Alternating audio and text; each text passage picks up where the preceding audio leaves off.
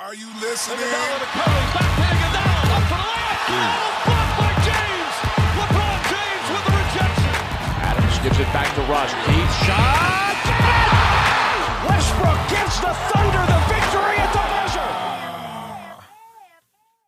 Was geht ab, liebe Basketballfreunde? Willkommen zum nächsten Podcast, das fünfte Viertel. Es ist ein paar Tage her, aber ihr könnt euch freuen, denn heute haben Björn und ich einen kleinen Special-Gast am Start. Ihr kennt ihn auch schon aus der Goat-Debatte oder von Bullshit TV. Deswegen sage ich jetzt erstmal äh, herzlich willkommen, Siebes. Alles klar? Ja, hi Jungs, schön, dass ich dabei sein kann. Alles bestens, ich hab Bock, ich freue mich. Und Björn, bei dir auch alles fit?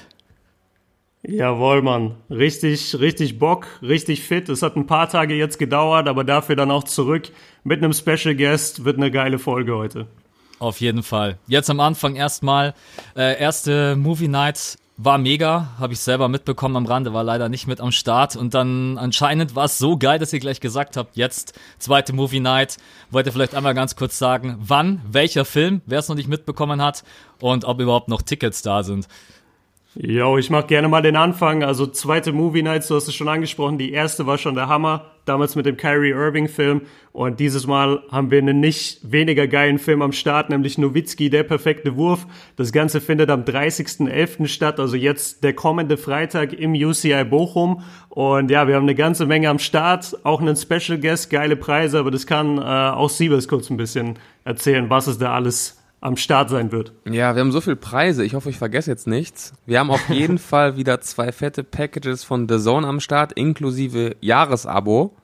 Also allein Ja. das ist eigentlich schon ein Grund zu kommen. Dann haben wir das brandneue City Edition Jersey von den Mavs. Natürlich Nummer 41, Dirk Nowitzki. Das ist halt so fett. Wollte ich Das nur ist ganz kurz fett. einwerfen, weil es ist echt, ich Ja. habe es letztens in der Story von Björn gesehen, geiles Teil. Auf jeden Fall. Dann haben wir noch ordentlich äh, Klamotten von Kicks am Start. Da wird auch einiges rausgehauen. Björn, habe ich jetzt was vergessen? Wahrscheinlich, ne? Ja, den Special Guest noch. Den Special Guest, der bringt ja auch noch einen Preis mit. Äh, Genau. wir dürfen leider noch nicht verraten, was es ist, aber wer es ist, nämlich Paul Gudde, aka Germany's Finest, wird auch dabei sein und wie gesagt, wir dürfen es nicht verraten, aber er bringt etwas mit, auf das ich extrem heiß bin und das euch auf jeden Fall auch alle richtig flashen wird und äh, das wird es dann auch zu gewinnen geben. Das ist natürlich blöd, weil ich selber gar nicht weiß, was das ist. Tja, Verdammt. Er muss halt vorbeikommen, Max. Oh, Die. Einladung steht. Äh, Komm ich vorbei, mein Freund. weiß, Äh, ich bin, Pen auf der Couch. bin ja kein YouTuber, weißt? Bin- Ach so, bin- bist kein Bin YouTuber. berufstätig, Ja, leider. und zu den Tickets nochmal kurz. Ähm, es Ah, gibt ja. noch ordentlich Tickets, aber wir haben bei der ersten Movie Nights die Erfahrung gemacht, dass sehr, sehr viele Leute noch am Abend selbst die Tickets gekauft haben. Deswegen Mhm. davon vielleicht nicht täuschen lassen. Sicherer ist es auf jeden Fall jetzt, die Tickets online zu bestellen. Dann hat man seine Plätze sicher und äh, ist auf jeden Fall dabei, weil wir können es überhaupt nicht abschätzen, was an dem Tag selbst noch passiert. Deswegen ist man, glaube ich, mit einer Online-Bestellung auf jeden Fall auf der sicheren Seite. diesen, Ja, diesen Freitag, Tickets oder noch- ist das? Genau, Okay. diesen Freitag am 30. Ja, Um 19 Uhr geht's los. Genau. Genau, zu den Tickets noch kurz, ähm, je nachdem, wo ihr das gerade hört. Also wir versuchen das in jede Beschreibung auf jeder Plattform einzufügen, diesen Ticket-Link. Ich weiß, wenn ihr es auf YouTube hört, äh, dann wird es bei Max auf jeden Ich Fall in der Videobeschreibung rein, sein. ja. Ähm, genau, und ansonsten solltet ihr es gar nicht finden, einfach auf meinem Instagram-Profil. Ihr geht einfach auf mein Profil und dort findet ihr den Link. Äh, ist der einzige Link, der dort zum Anklicken ist. Also ist ganz easy zu finden. Und wie Siebes schon sagt, so, es sind im Moment zwar noch viele Tickets da, aber das war beim letzten Mal irgendwie auch so. Und dann wirklich an dem Tag selber haben wir nochmal das komplette Ding halt fast ausverkauft. Ja. Und äh, deshalb nicht davon täuschen lassen, so gerade ist echt noch ein bisschen was frei. Aber ich denke, in den nächsten ein, zwei Tagen wird sich das noch krass ändern. Auf jeden Fall. Dirk Nowitzki kommt aber nicht. Wer weiß, wer weiß. Wer weiß. Nein, der kommt leider nicht. Der kommt leider nicht. Ich kann auf jeden Fall nur auch sagen, es ist ein äh, super geiler Film. Ich glaube, wir haben ihn alle drei schon gesehen, oder? Auf jeden Fall, ja. Ja, Ja, aber ich würde ihn mir Ja. auch nochmal reinziehen. Also es ist mit einer der besten äh, Basketball-Dokumentationen. Ähm, ja, geile Geschichte. So, den nächsten Punkt, den mache ich jetzt nicht selber, weil es sonst total peinlich ist. das kann der Björn machen. Ey Max, wenn wir schon über die NBA reden und über geile Projekte und Dinge, wo man mit Herzblut dabei ist, warum reden wir nicht über deinen geilen neuen Blog? Digga, du hast einfach ohne mir irgendwas Bescheid zu sagen, deinem Podcast-Host und YouTube-Kumpel, sagst du mir einfach nicht Bescheid und ich muss es erfahren wie jeder andere. Max hat jetzt einfach zusätzlich zu seinem YouTube-Kanal noch einen eigenen Blog, wo er auch jeden Tag fast über die NBA geile Artikel raushaut. Zum einen, wie ist es dazu gekommen? Zum anderen, wieso hast du mir nichts gesagt? Und zum dritten, woher nimmst du die Zeit, das auch noch auf die Beine zu stellen? Ja, ich habe ja früher schon als Redakteur gearbeitet, das ist jetzt zwar schon echt lange her, aber dann habe ich mir irgendwie so gedacht, das ist eigentlich auch mal ganz cool, ähm, Artikel zu schreiben und auch ohne, dass du irgendwie total objektiv sein musst, kann man auch noch mal mehr Statistiken mit reinbringen und auch einfach Themen, die vielleicht einen so beschäftigen. Ne? Ähm, ich habe einfach jeden Tag Basketball im Kopf und Podcast geht jetzt nicht jeden Tag, äh, YouTube halt auch einfach nicht jeden Tag und Schreiben geht dann halt manchmal auch so zwischendurch und deswegen, äh, das war super spontan, deswegen habe ich dir auch äh, da nicht Bescheid gegeben. Ich habe da selber am Anfang erstmal so ein ja, Crash-Start gemacht, einfach mal irgendwie so ein Block entworfen, erstes Ding reingehauen und mal geguckt, ob ich da wirklich Bock drauf habe. Jetzt mittlerweile habe ich, glaube ich, schon fünf oder sechs äh, Blogs online. Gestern habe ich auch wieder einen geschrieben über meine fünf Stars bisher in der Saison. Hab mir da aber extra Spieler rausgepickt, die jetzt nicht irgendwie LeBron sind oder Curry oder Antetokounmpo, was auch immer. Ja, genau. Und natürlich kann man da zwischendurch auch unseren Podcast mit einbinden und Videos von uns und mal gucken. Ich will das jetzt einfach nebenbei noch so mit an den Start bringen. Ja, deswegen. Ja, Richtig geile Sache auf jeden Fall. Also ich habe es gefeiert, dass du in dem Bereich jetzt auch noch aktiv bist. Und ähm, ja, wird genauso überall verlinkt sein, Jungs. Auf jeden Fall abchecken. Der neue Blog von Max lohnt sich auf jeden Fall zu lesen. Ist auch ganz einfach www.maxsports.com. Aber mit Z ja. hinten dran. Gut, genügend. Ja, weil er cool ist, weil er aus den 90s kommt. Nee, weil Sports mit S nicht frei war. okay, okay. Okay. Ähm, das war der Einstieg. Jungs, ich würde sagen, es ist so mega viel passiert. Wir gehen, äh, wir gehen direkt rein und erstes Thema. Und da muss ich ein bisschen schmunzeln, weil das war unser erstes Thema, was wir in Athen damals äh, auch gemeinsam behandelt haben. Es ging zwar damals um Cousins. Stimmt. Jetzt ist wieder Golden State, die Warriors. Wir haben uns aufgeschrieben als Punkt, sie sind am Taumeln. Jetzt in der letzten Nacht haben sie gegen die Magic gewonnen und äh, Kevin Durant haut auch mal 49 Punkte raus. Ändert aber nichts an der Situation dass sie die längste Niederlagenserie unter Steve Kerr hinnehmen mussten. Vier Niederlagen in Folge. Ich glaube, es waren zwischenzeitlich sogar sieben Niederlagen in neun Spielen. Also schon, wo man sagt, das hätte man nicht erwartet. Also, dass die Warriors ja jetzt nicht irgendwie durchmarschieren und über 70 Siege holen, ist, denke ich, klar. Aber ja, was, was, was sagt ihr? Ähm, ist der Ausfall von Curry und Draymond einfach doch so krass und kann man vielleicht auch sagen, dass KD und Clay Thompson doch nicht diese diese Anführer sind, wie es ein Stephen Curry oder ein Draymond ist. Äh, vielleicht erstmal Siebes. Was, was ist dein Gefühl so? Ja, also erstmal muss man natürlich sagen, wie immer bei den Warriors, wenn man von Taumeln spricht, ist das Taumeln auf sehr hohem Niveau. Ich meine, sie haben immer noch 15 Siege, die meisten im Westen, zweitmeisten Siege in der Liga. Äh, dementsprechend könnte es auch schlechter aussagen, aber klar, seit Steph Curry down ist, ähm, läuft es alles andere als gut. Ähm, ich finde, man sollte jetzt aber weniger sagen, KD und Clay sind keine guten Leader oder sind doch nicht die Spieler, für die wir sie halten, sondern vielmehr zeigt das für mich, wie wichtig eigentlich Steph Curry für das Team ist und dass Steph Curry mit großem Abstand Golden State ist und auch der MVP von Golden State ist. Hat bis zu seiner Verletzung eine unfassbare Saison gespielt. War, obwohl man immer sagt, er kann mit KD an seiner Seite nicht MVP werden, für mich einer der Frontrunner im MVP-Race in dieser ganz frühen Saison. Und ja, wenn es eine Lehre gibt, die man aus dieser Situation ziehen kann, ist, dass, dass Steph Curry einfach äh, mit großem Abstand der Franchise-Player ist und dass ohne ihn trotz dieses wirklich tiefen Kaders und dieses starken Kaders mit drei anderen All-Stars und beziehungsweise mit Boogie sogar vier nicht viel zusammenläuft. Das ist eigentlich das Fazit, was ich daraus ziehe. Björn, ja, ich sehe es eigentlich, ich sehe es eigentlich ganz genauso. Die Leute haben in den letzten Jahren, dadurch, dass Kevin Durant halt diese, ich sag mal, prominentere Figur ist, dass er irgendwie der noch krassere Spieler ist in den meisten Games, dass er zweimal Finals MVP wurde. Die Leute haben einfach vergessen, wie elementar wichtig Steph Curry für diesen Erfolg ist und wie Siebes genau richtig gesagt hat. Er ist halt die Warriors. Also ich meine auch mal irgendwo was gelesen zu haben, dass es hieß ähm, bei den Warriors, ja, also wir würden jeden Spieler traden, außer Steph. Also Steph ist einfach untouchable, weil der ist dieses Team. Ähm, ich ich sehe den Struggle bei den, bei den Warriors gar nicht auch nur daraus bedingt, dass Steph jetzt ausgefallen ist, sondern ich glaube einfach, die sind nicht mehr so tief besetzt, wie ja. sie es gerne wären. Also besonders bei der Big Man-Position muss ich sagen, wenn Draymond auch noch ausfällt, ey, da ist halt niemand mehr. Also nichts gegen die Jungen so. Ich, ich mag die alle. Ich finde das extrem beeindruckend, wie gut die spielen. Äh, Damian Jones, Kevon Looney, Jarepko macht ein gutes Spiel. Aber die, die sind halt kein, das, das sind halt keine äh, Finals-Spieler. Also die, die waren noch nie in dieser Situation oder vielleicht waren sie es schon, aber halt nur als Bankspieler. Und äh, jetzt müssen sie das, das mit Starting-Minuten umsetzen. Und ich glaube einfach, dass die Warriors da gerade sehr anfällig sind und dass die anderen Teams das natürlich auch wissen. Also wir haben, wir haben jetzt gerade drüber geredet, Orlando hat gestern gegen die Warriors gespielt.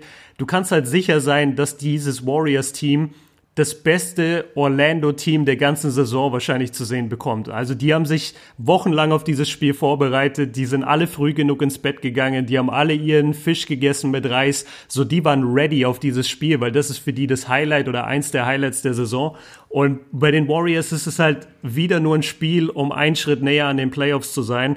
Und ich glaube, dass die einfach diese Müdigkeit schlaucht. Ich glaube, dass es sie schlaucht, dass äh, es diese ganzen Medien Angriffe jetzt gab auf die, auf die äh, Chemistry unter den Spielern. Und ich glaube einfach, dass sie bei den Big Men zu schlecht besetzt sind im Moment, um da, ähm, ja, um da eben nicht angreifbar zu sein. Ja, ja ich denke auch, du hast da einen sehr wichtigen Punkt angesprochen, diese Müdigkeit. Ich meine, die starten jetzt gerade ihren fünften Finals-Run. Wir haben es bei mhm. LeBron gesehen, der hat auch immer wieder betont, wie ermüdend es ist. Und sie hatten ja letztes Jahr schon große Probleme, sich zu motivieren. Am Ende hat es trotzdem dann für die, für die Championship gereicht, haben in den Finals die Cavs gesweept. Und dann ist es natürlich schwer, dich im Oktober, im November zu motivieren. In den ersten Spielen hat man gesehen, es hat geklappt, aber es lag, glaube ich, auch daran, dass jeder so ein bisschen seine so eigene Agenda hatte. Steph hat sich vielleicht gesagt, ey, ich hau jetzt mal eine MVP-Saison raus. Draymond hat gesagt, er will Depoy werden wieder. Clay Thompson hat gesagt, er will äh, First Team All Defense werden. Das heißt, die hatten so individuelle Motivationen die sich auch positiv, glaube ich, ausgewirkt haben auf, auf den Team-Success. Aber dann kam halt die Verletzung und äh, natürlich auch das kleine Drama mit Draymond und KD und deswegen ähm, sind wir jetzt in dieser kleinen Abwärtsspirale. Aber ich glaube, das ist eigentlich der entscheidende Punkt, dass diese Müdigkeit einfach da ist und dass es einfach schwer ist, sich gerade für diese Regular-Season-Spiele zu motivieren. Was mir auf jeden Fall auch aufgefallen ist, dass ohne Curry auch so ein bisschen der Spaß fehlt. Also das ist ja nicht nur ein unglaublich ja. geiler Spieler, sondern das, der geht ja auf den Platz und wenn er dann seine Dreier versenkt oder allgemein, wie er sich auch bewegt, der ist halt mit so viel Spaß dabei und für mich ist es auch mit Draymond der emotionale Leader. Draymond ist zwar ein ganz anderer Typ, aber Steph bringt halt einfach diesen ganzen Spaß auf den Court und davon lassen sich halt alle anstecken. Einer der Gründe, warum er total fehlt. Und ich habe mir jetzt auch die letzten, das heute Nacht gegen die Magic habe ich mir nicht reingezogen, aber die anderen drei Spiele, das Spiel ist viel langsamer geworden von den Golden State mhm. Warriors, weil, und das haben wir beide auch schon oft gesagt, Curry ist immer am Rumlaufen. Es ist so ein kleiner Wiesel und dadurch bewegt sich automatisch die komplette Defense. Die Offense muss sich auch bewegen. Ne? Also schaut euch das mal wirklich an. Da sieht man auch, dass KD und Clay Thompson stellenweise wirklich viel, viel mehr ISO-Ball spielen müssen, als wenn jetzt ein Draymond und ein Stephen Curry mit auf dem Feld sind. Deswegen, trotz allem kann man sagen, die beiden haben stellenweise echt katastrophal getroffen. Ne? Äh, und jetzt haben wir die Stats von vor dem Spiel von den Magic und ich weiß, dass es sogar vor diesem Spiel noch schlimmer war. Ich weiß, dass KD zwischenzeitlich nur 10,5 Prozent ähm, von draußen getroffen hat. Woran glaubt ihr, lag das, dass Golden State da wirklich jetzt einfach, ja, sechs, sieben, acht Spiele so krasse Probleme hat und auch Clay Thompson und KD, weil ich meine, die sind als Einzelspieler immer noch besser als sage ich mal, 80, 90 Prozent der Leute auf ihrer Position. Hat, hat den beiden auch einfach dieser Spaßfaktor gefehlt oder sagt ihr auch, hey, das ist einfach die Motivation, die anderen Franchise kommen immer alle rein, geben immer 150 Prozent und du denkst dir, ist mir eigentlich Wayne, weil wir kommen sowieso in die Playoffs. Ich würde sagen, es, es sind zwei unterschiedliche Gründe. Also für jeden Spieler gibt es einen Grund. Bei Clay ist mir in diesem Jahr aufgefallen, ich muss aber auch sagen, dass ich die Warriors jetzt bis auf die Playoffs letztes Jahr und da waren sie ja dann in Vollbesetzung nicht so sehr, nicht so krass verfolgt habe. Für mich hat Clay in diesem Jahr so ein bisschen sein Game umgestellt. Also ich sehe ihn viel mehr äh, seinen eigenen Wurf kreieren. Das hat er meiner Meinung nach früher nicht so intensiv gemacht. Und dadurch kann es natürlich passieren, dass wenn du jetzt anfängst, äh, Würfe aus dem Dribbling zu nehmen und Würfe gegen den Mann zu nehmen, weil du einfach weißt, okay, ich muss werfen, sonst kommen wir hier nicht voran, dass, dass darunter dann deine Quote leidet und gerade wenn das halt noch nie dein Game wirklich war, dass du dir diesen Wurf createst, sondern dass du einfach eher ein Catch-and-Shoot-Player eben warst, dann kann ich mir schon vorstellen, dass, dass da eben die Quote mal in den Keller geht.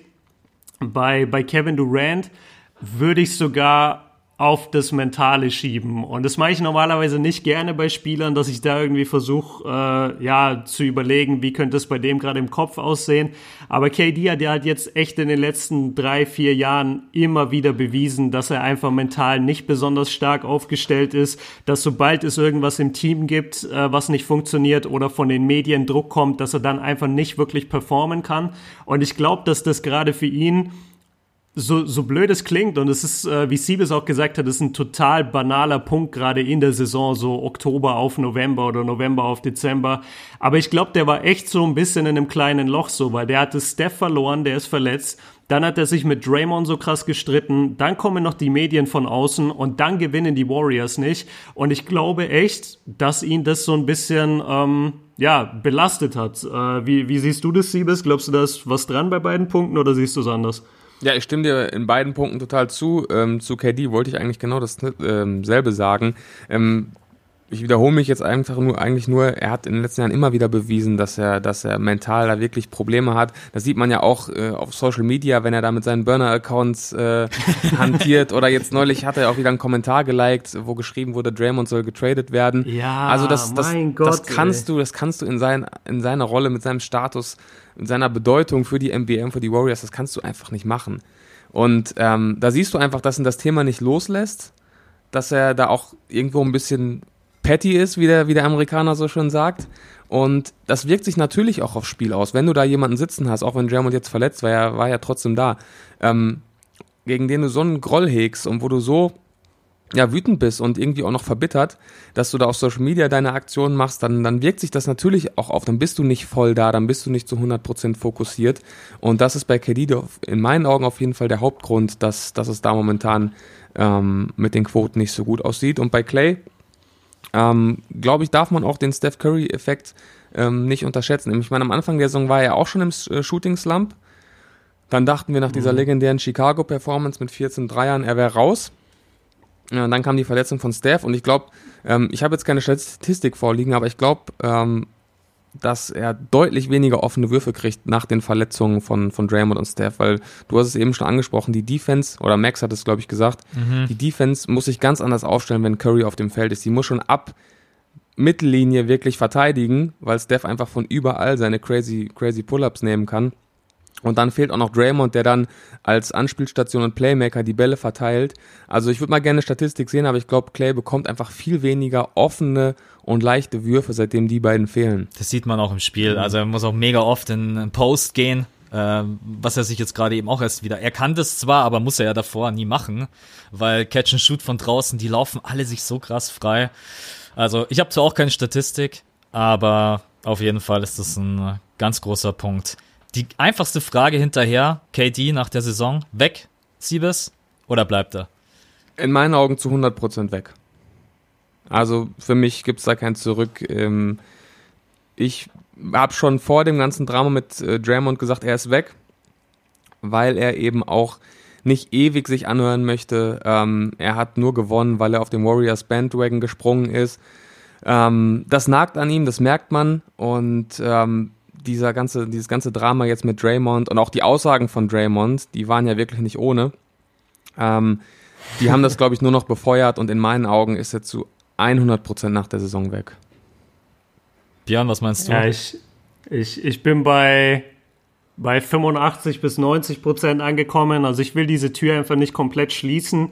Ich, ich, ich hoffe einfach, aber da habe ich mich auch schon getäuscht, als er zu den Warriors gewechselt ist. Ich hoffe einfach, dass die Vernunft irgendwie siegt. Und ich weiß nicht, ich finde immer diese, die, die Spieler, also wie jetzt Kevin Durant, der geht in eine neue Situation oder ist in einer Situation und natürlich hört er dann von außen so die Kritikpunkte und ich habe dann das Gefühl, dass er sich nur noch auf das Negative versteift und komplett vergisst, in was für einer Wahnsinnssituation der Typ ist. Der spielt einfach in der besten Starting Lineup, die es jemals gegeben hat. Der spielt mit einem zweifachen MVP, der spielt mit, mit einem Defensive Player of the Year und mit einem, einem der besten Two-Way-Player überhaupt. Ey, und das wirfst du weg, weil irgendwie von außen ein paar Journalisten sagen, du kannst nicht ohne die gewinnen. Ganz ehrlich, wenn ich die Warriors wäre, oder ich, ich würde mir das wünschen von der Mentalität her, dass die einfach sagen, ey, ihr könnt uns alle mal, ihr ganzen Medien, wir werden jetzt einfach eins der besten Teams aller Zeiten. So, wir, wir machen hier die Dynastie weiter, wir nehmen alle Paycuts und wir, keine Ahnung, holen uns in den nächsten fünf Jahren nochmal vier Ringe und ähm, ja, sind dann einfach eins der gefeiertsten Teams aller Zeiten. Weil so, wenn er jetzt weggeht, was hat er dann erreicht? Er hat sich zwei billige Ringe geholt, keiner wird die jemals richtig respektieren und das Warriors-Konstrukt wurde praktisch dadurch auch zerstört dann. Also ich ich würde es halt gar nicht feiern, wenn er geht, aber ich denke mittlerweile auch durch die ganzen Dinge, die passiert sind und durch den Draymond Green, durch diese, ja, durch diesen Vorfall, glaube ich mittlerweile auch einfach, dass er es wieder mental nicht gebacken bekommt und deshalb abhaut. Wie siehst Ja, und du, ich- Max? Achso, sorry. Achso, ja. so- nee, Max, ja. Max, Äh, du kannst erst machen, Siebes, weil ich habe gar keine groß andere Meinung als ihr. Also wenn du noch was sagen willst. okay. Ja, ich glaube sowieso, dass dieses Warriors-Konstrukt am Scheideweg steht. Ähm, einfach aus dem Grund, dass jeder jetzt auch in ein Alter kommt, wo man vielleicht vor seinem letzten Deal steht ähm, und vielleicht sich sagt, oder vor seinem letzten großen Deal und dass man vielleicht sagt, ey, Sacrificen war schön, wir haben hier tolle Dinge gemacht, wir haben hier Meisterschaften gewonnen, aber vielleicht möchte ich jetzt auch nochmal ähm, in der zweiten Hälfte oder im letzten Drittel meiner Karriere an mich denken und Draymond ist ein perfektes Beispiel. Er hat ja vor der Saison oder auch während der Saison mehrfach betont, er möchte Defensive Player of the Year werden, weil er dann sich qualifiziert für einen Supermax. Und Ah, ja. ich glaube, die sagen jetzt alle, ey, wir haben alle schön sacrificed, wir haben alle auf Geld verzichtet, es hat sich ausgezahlt. Aber Steph hat seinen Max-Deal bekommen und äh, ich möchte vielleicht auch nochmal meinen Max-Deal bekommen und ähm, das werden die Warriors am Ende des Tages sowieso nicht alles bezahlen können. Ähm, also Clay, Steph, KD, Draymond zu halten, ist sowieso nahezu unmöglich. Und deswegen glaube ich auch, dass unabhängig von KD die Warriors, wie wir sie jetzt kennen, sich dem Ende entgegenbewegen. Das ist aber auch noch ein guter Punkt, wie du das gerade angesprochen hast, mit den, also ich sag mal, mit den originalen Big Three der Warriors und mit Kevin Durant sozusagen so ein bisschen als Fremdkörper. Weil wenn du so drüber nachdenkst, die, also Steph, Clay und Dre, die haben halt alle drei Ringe und die haben vor allem, das war ja ihr Team. So, Genau. und die haben sich die erarbeitet und deswegen ist deren Legacy in dem Sinne auch safe. Also ich glaube, niemand wird jemals den Ring von Clay Thompson anzweifeln Nee. oder den von Draymond Green oder Nee. den von Steph. So, das, das sind einfach die Warriors und die haben diese Dinge gewonnen. Und bei Kevin Durant sagt man jetzt, ja, okay, der hat zwei Ringe, was ganz anders klingt als drei Ringe, auch wenn es nur eine Nummer ist, aber das ist einfach nochmal ein Riesenunterschied für die Legacy. Und man sagt halt immer, ja, der ist halt zu den Warriors, hat sich ins gemachte Nest gesetzt und dann haut er wieder ab nach zwei Jahren oder nach, nach drei, vier. Ähm, ja, da, da ist auf jeden Fall was dran, dass, dass Kevin Durant, glaube ich, auch auf seine Legacy ganz anders gucken muss, als es die, die Warriors müssen. Also die Ja. Original-Warriors. Eben, und ich meine, ähm, LeBron James ist das perfekte Beispiel. Äh, er ist ja auch wirklich erst in diese Greatest of All Time-Debatte ähm, gekommen oder dazugestoßen, nachdem er diesen wahnsinnigen Titel 2016 mit den Cavs gewonnen hat. Und ich glaube, selbst wenn er in Miami drei oder vier gewonnen hätte, dieser eine Titel für die Cavs und wie er zustande gekommen ist, hat ihn legacy-wise erstmal auf ein ganz anderes Level gehoben. Und ich glaube, das hat KD auch gesehen. Und er weiß auch, egal was er in Golden State macht in dieser Konstellation, die Leute werden niemals sagen, ey KD, you did it, ne? Und dafür muss er, glaube ich, diesen Titel holen bei einer anderen Franchise, wo er der Go-To-Guy ist, wo er der Franchise-Player ist und wo vorher nicht schon 73 Spiele gewonnen wurden. Ja. Das ist so krass, dass sie das überhaupt mit dem Team damals geschafft haben. Da- ist mein Respekt so riesig davor, weil drei, es ist, stell mal vor, du musst 73, du musst so viele Back-to-Back-Games gewinnen. Alle gehen immer Ja. mit 100% mit. Und man darf ja nicht vergessen, was die damals für ein Team hatten. Also die hatten zwar die Splash Brothers, aber die hatten noch Iguodala, Harrison Barnes, Andrew Bogut vorne drinnen. Ey, Ja. es ist halt, aber wie ihr sagt, das ist eigentlich voll krass. Du kannst den Ring gewinnen und die Leute können dir hintenrum halt sagen, ja, was willst du mit dem Ring? Drauf geschissen. Deswegen Ja, und genau das war ja auch die Aussage von, von Draymond, ne? Wir haben ohne dich gewonnen, wir haben vor dir gewonnen und das tut natürlich dann weh. Das trifft KD. Ja, das ist es ist echt krass. Aber klar, der Ring von Dirk Nowitzki oder von LeBron James, die sind halt einfach mehr wert. Das ist so ja. eine andere Situation. Das ist so ein anderes Team nebendran gewesen. Er hat sich halt ins gemachte Netz, äh, Nest gesetzt. Ich glaube auch, dass er weg ist. Also von den Verträgen her ist er sowieso nicht zu machen. Ich würde mich echt freuen, wenn besonders Curry und Thompson dort bleiben, weil die für mich einfach die Warriors sind. Ähm, ich schließe aber mittlerweile auch gar nicht aus, dass wenn KD und Draymond vielleicht beide gehen, dass vielleicht Cousins dann doch sagt, ja, okay, ich brauche jetzt doch gar keinen Max, sondern ich unterschreibe für, ja, weiß ich nicht, keine Ahnung, Geld haben die ja immer genügend. Mhm. Bin ich mal gespannt, wie sich das Ganze auflöst, ähm, wenn die natürlich alle... Ja, ich will... Ja, sorry, ich wusste nicht, dass du noch was sagst, Mann. Jetzt habe ich eh den Faden verloren. Mach du. okay, tut mir leid. Kein Problem. Äh, nee, ich wollte da nur, weil, weil Siebes das angesprochen hat und äh, das, das will ich kurz einmal sagen. Draymond hat halt auch, das macht ihn halt auch zu einem der besten Trash-Talker in der NBA. Also der findet halt genau diesen wunden Punkt bei dir und drückt dir das so krass rein. Und als du das gerade gesagt hast, dass er KD gesagt hat, wir haben ohne dich gewonnen, wir werden auch nach, die, nach dir gewinnen. Ähm, das hat mich so ein bisschen dran erinnert, als er Paul Pierce gesagt hat, dass er nicht Kobe ist. Und dass er die, jo. erinnert ihr euch noch, wo, er, wo er zu ihm sagt, so, ja, chasing that, that farewell tour, they don't love you like that. Ja. They don't love you like that. Und das hat Paul Pierce einfach, das, das weißt du einfach, dass ihn das in seinem Herz auch voll getroffen hat. Und äh, da wollte ich nur kurz einmal drauf eingehen, dass Dre wirklich in solchen Punkten, und wir wissen ja gar nicht, was auch hinter den Kulissen alles von ihm gesagt wird gegen Kevin Durant, das, der, der kann dich schon hart treffen, glaube ich, mit seiner Art. Definitiv, guter Punkt. Gut, gehen wir mal weg von den ganzen Superstars. Machen wir es als kleinen Punkt. Mir ist er persönlich aufgefallen, alleine wie er sich bewegt, von seiner Art und Weise, wie er spielt, seine Shot Selection. Quinn Cook kommt rein, muss jetzt gerade eben die Rolle von Steph so ein bisschen ausfüllen. Und ich finde, äh, er macht das so krass überragend. Also auch seine Quoten, die er da auflegt und wie er sich übers Feld bewegt. Habt ihr großartig was von ihm gesehen oder habt ihr allgemein, ich habe euch gar nicht gefragt, ob ihr überhaupt ein paar Warriors-Spiele gesehen habt in der letzten Woche. Ähm, könnt ihr zu ihm was sagen oder habt ihr ihn nicht so richtig auf dem Schirm? Vielleicht Björn. Doch, ich habe ich hab ihn. Siebes? Ja, Björn, willst du anfangen? Nee, nee, mach ruhig zuerst. Ja, also ich habe ihn schon auf dem Schirm. Ist mir auf jeden Fall auch positiv aufgefallen, was gar nicht ähm, so einfach ist, wenn man in diesem Team spielt. Aber er hat natürlich jetzt durch die Verletzung auch die Chance bekommen, bekommt die Saison 20 Minuten. Ich habe mal hier die Stats geöffnet. Quoten hast du schon angesprochen, unfassbar stark, gerade von der Dreierlinie knapp 46 Prozent. Brutal. Und ja. Äh, ich ja, und mit, äh, mit 10 Punkten, drei Rebounds, knapp drei Assists, nutzt er seine Chance auf jeden Fall. Ähm, er, ist, er ist erst in seinem dritten Jahr. Und ähm, ja, diese Rolle auszufüllen und in das Team zu kommen und dich in dem Team zu behaupten, ähm, das musst du erstmal schaffen. Ähm, und deswegen sehe ich da schon Potenzial. Also ist noch sehr früh in seiner Karriere. Ähm, man müsste mal sehen, wie er sich in einer anderen Rolle, in einer größeren Rolle, in einem anderen Team schlagen würde. Aber momentan sehe ich da eine positive Zukunft. Ja, geht mir eigentlich ähnlich. Wir machen den Punkt ja eh nur in klein. Also ich habe ein paar Warriors-Spiele gesehen und äh, da ist auch er mir natürlich immer wieder aufgefallen. Auch schon letzte Saison äh, hatte er ein paar positive Momente und ich finde, du, du hast zwar das richtig angesprochen, Max, dass, dass bei den Warriors so ein bisschen die Spielfreude fehlt, aber ich finde, also, oder zumindest sagen wir es so rum, wenn ich ihm zugucke, empfinde ich Spielfreude. Also der ist für mich auch so ein Typ, der gibt einfach Absolut. in jedem Spiel 200 Prozent. Der ist natürlich ein bisschen zu klein, der ist äh, allgemein jetzt nicht, keine Ahnung, für die NBA gebaut erstmal, aber er macht es halt wett mit Einsatz und ich liebe solche Typen. Dazu schießt er gut und ähm, ja, ist halt verdammt schwer. Also ich habe gerade geguckt, der ist halt 93er Jahrgang und muss jetzt irgendwie Kevin Durant und Clay Thompson zu Siegen führen. Das ist natürlich nicht so einfach und dafür macht er seinen Job super und also die Quoten von drei sind crazy und äh, ja, deshalb durchweg positiv überrascht von ihm.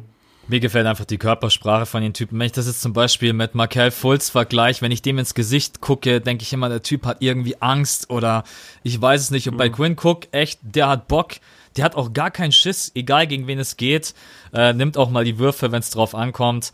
Deswegen wollte ich den heute einfach irgendwie mit drin haben, weil ich finde es einfach, wenn so junge Typen sich dann in so einem Team auch hervorheben, dann sollen sie auch mal ein bisschen Respekt bekommen. Aber klar, wenn Steph natürlich wieder da ist. Und ey, aber wenn du so jemanden von draußen bringen kannst, ist jetzt auch nicht so mies. Gut, ja. ich habe es gerade eben schon angesprochen, Fulz. Punkt zwei. 76ers im Modus, aber jetzt soll es erstmal gar nicht um Markel Fultz gehen, sondern um den Neuzugang. Ich muss echt ein bisschen schmunzeln. Wer, wer war das nochmal? wer war dieser Neuzugang? Ich kenne den gerne. Siebes, kannst du mal vielleicht sagen, wer das war? Ich weiß auch nicht.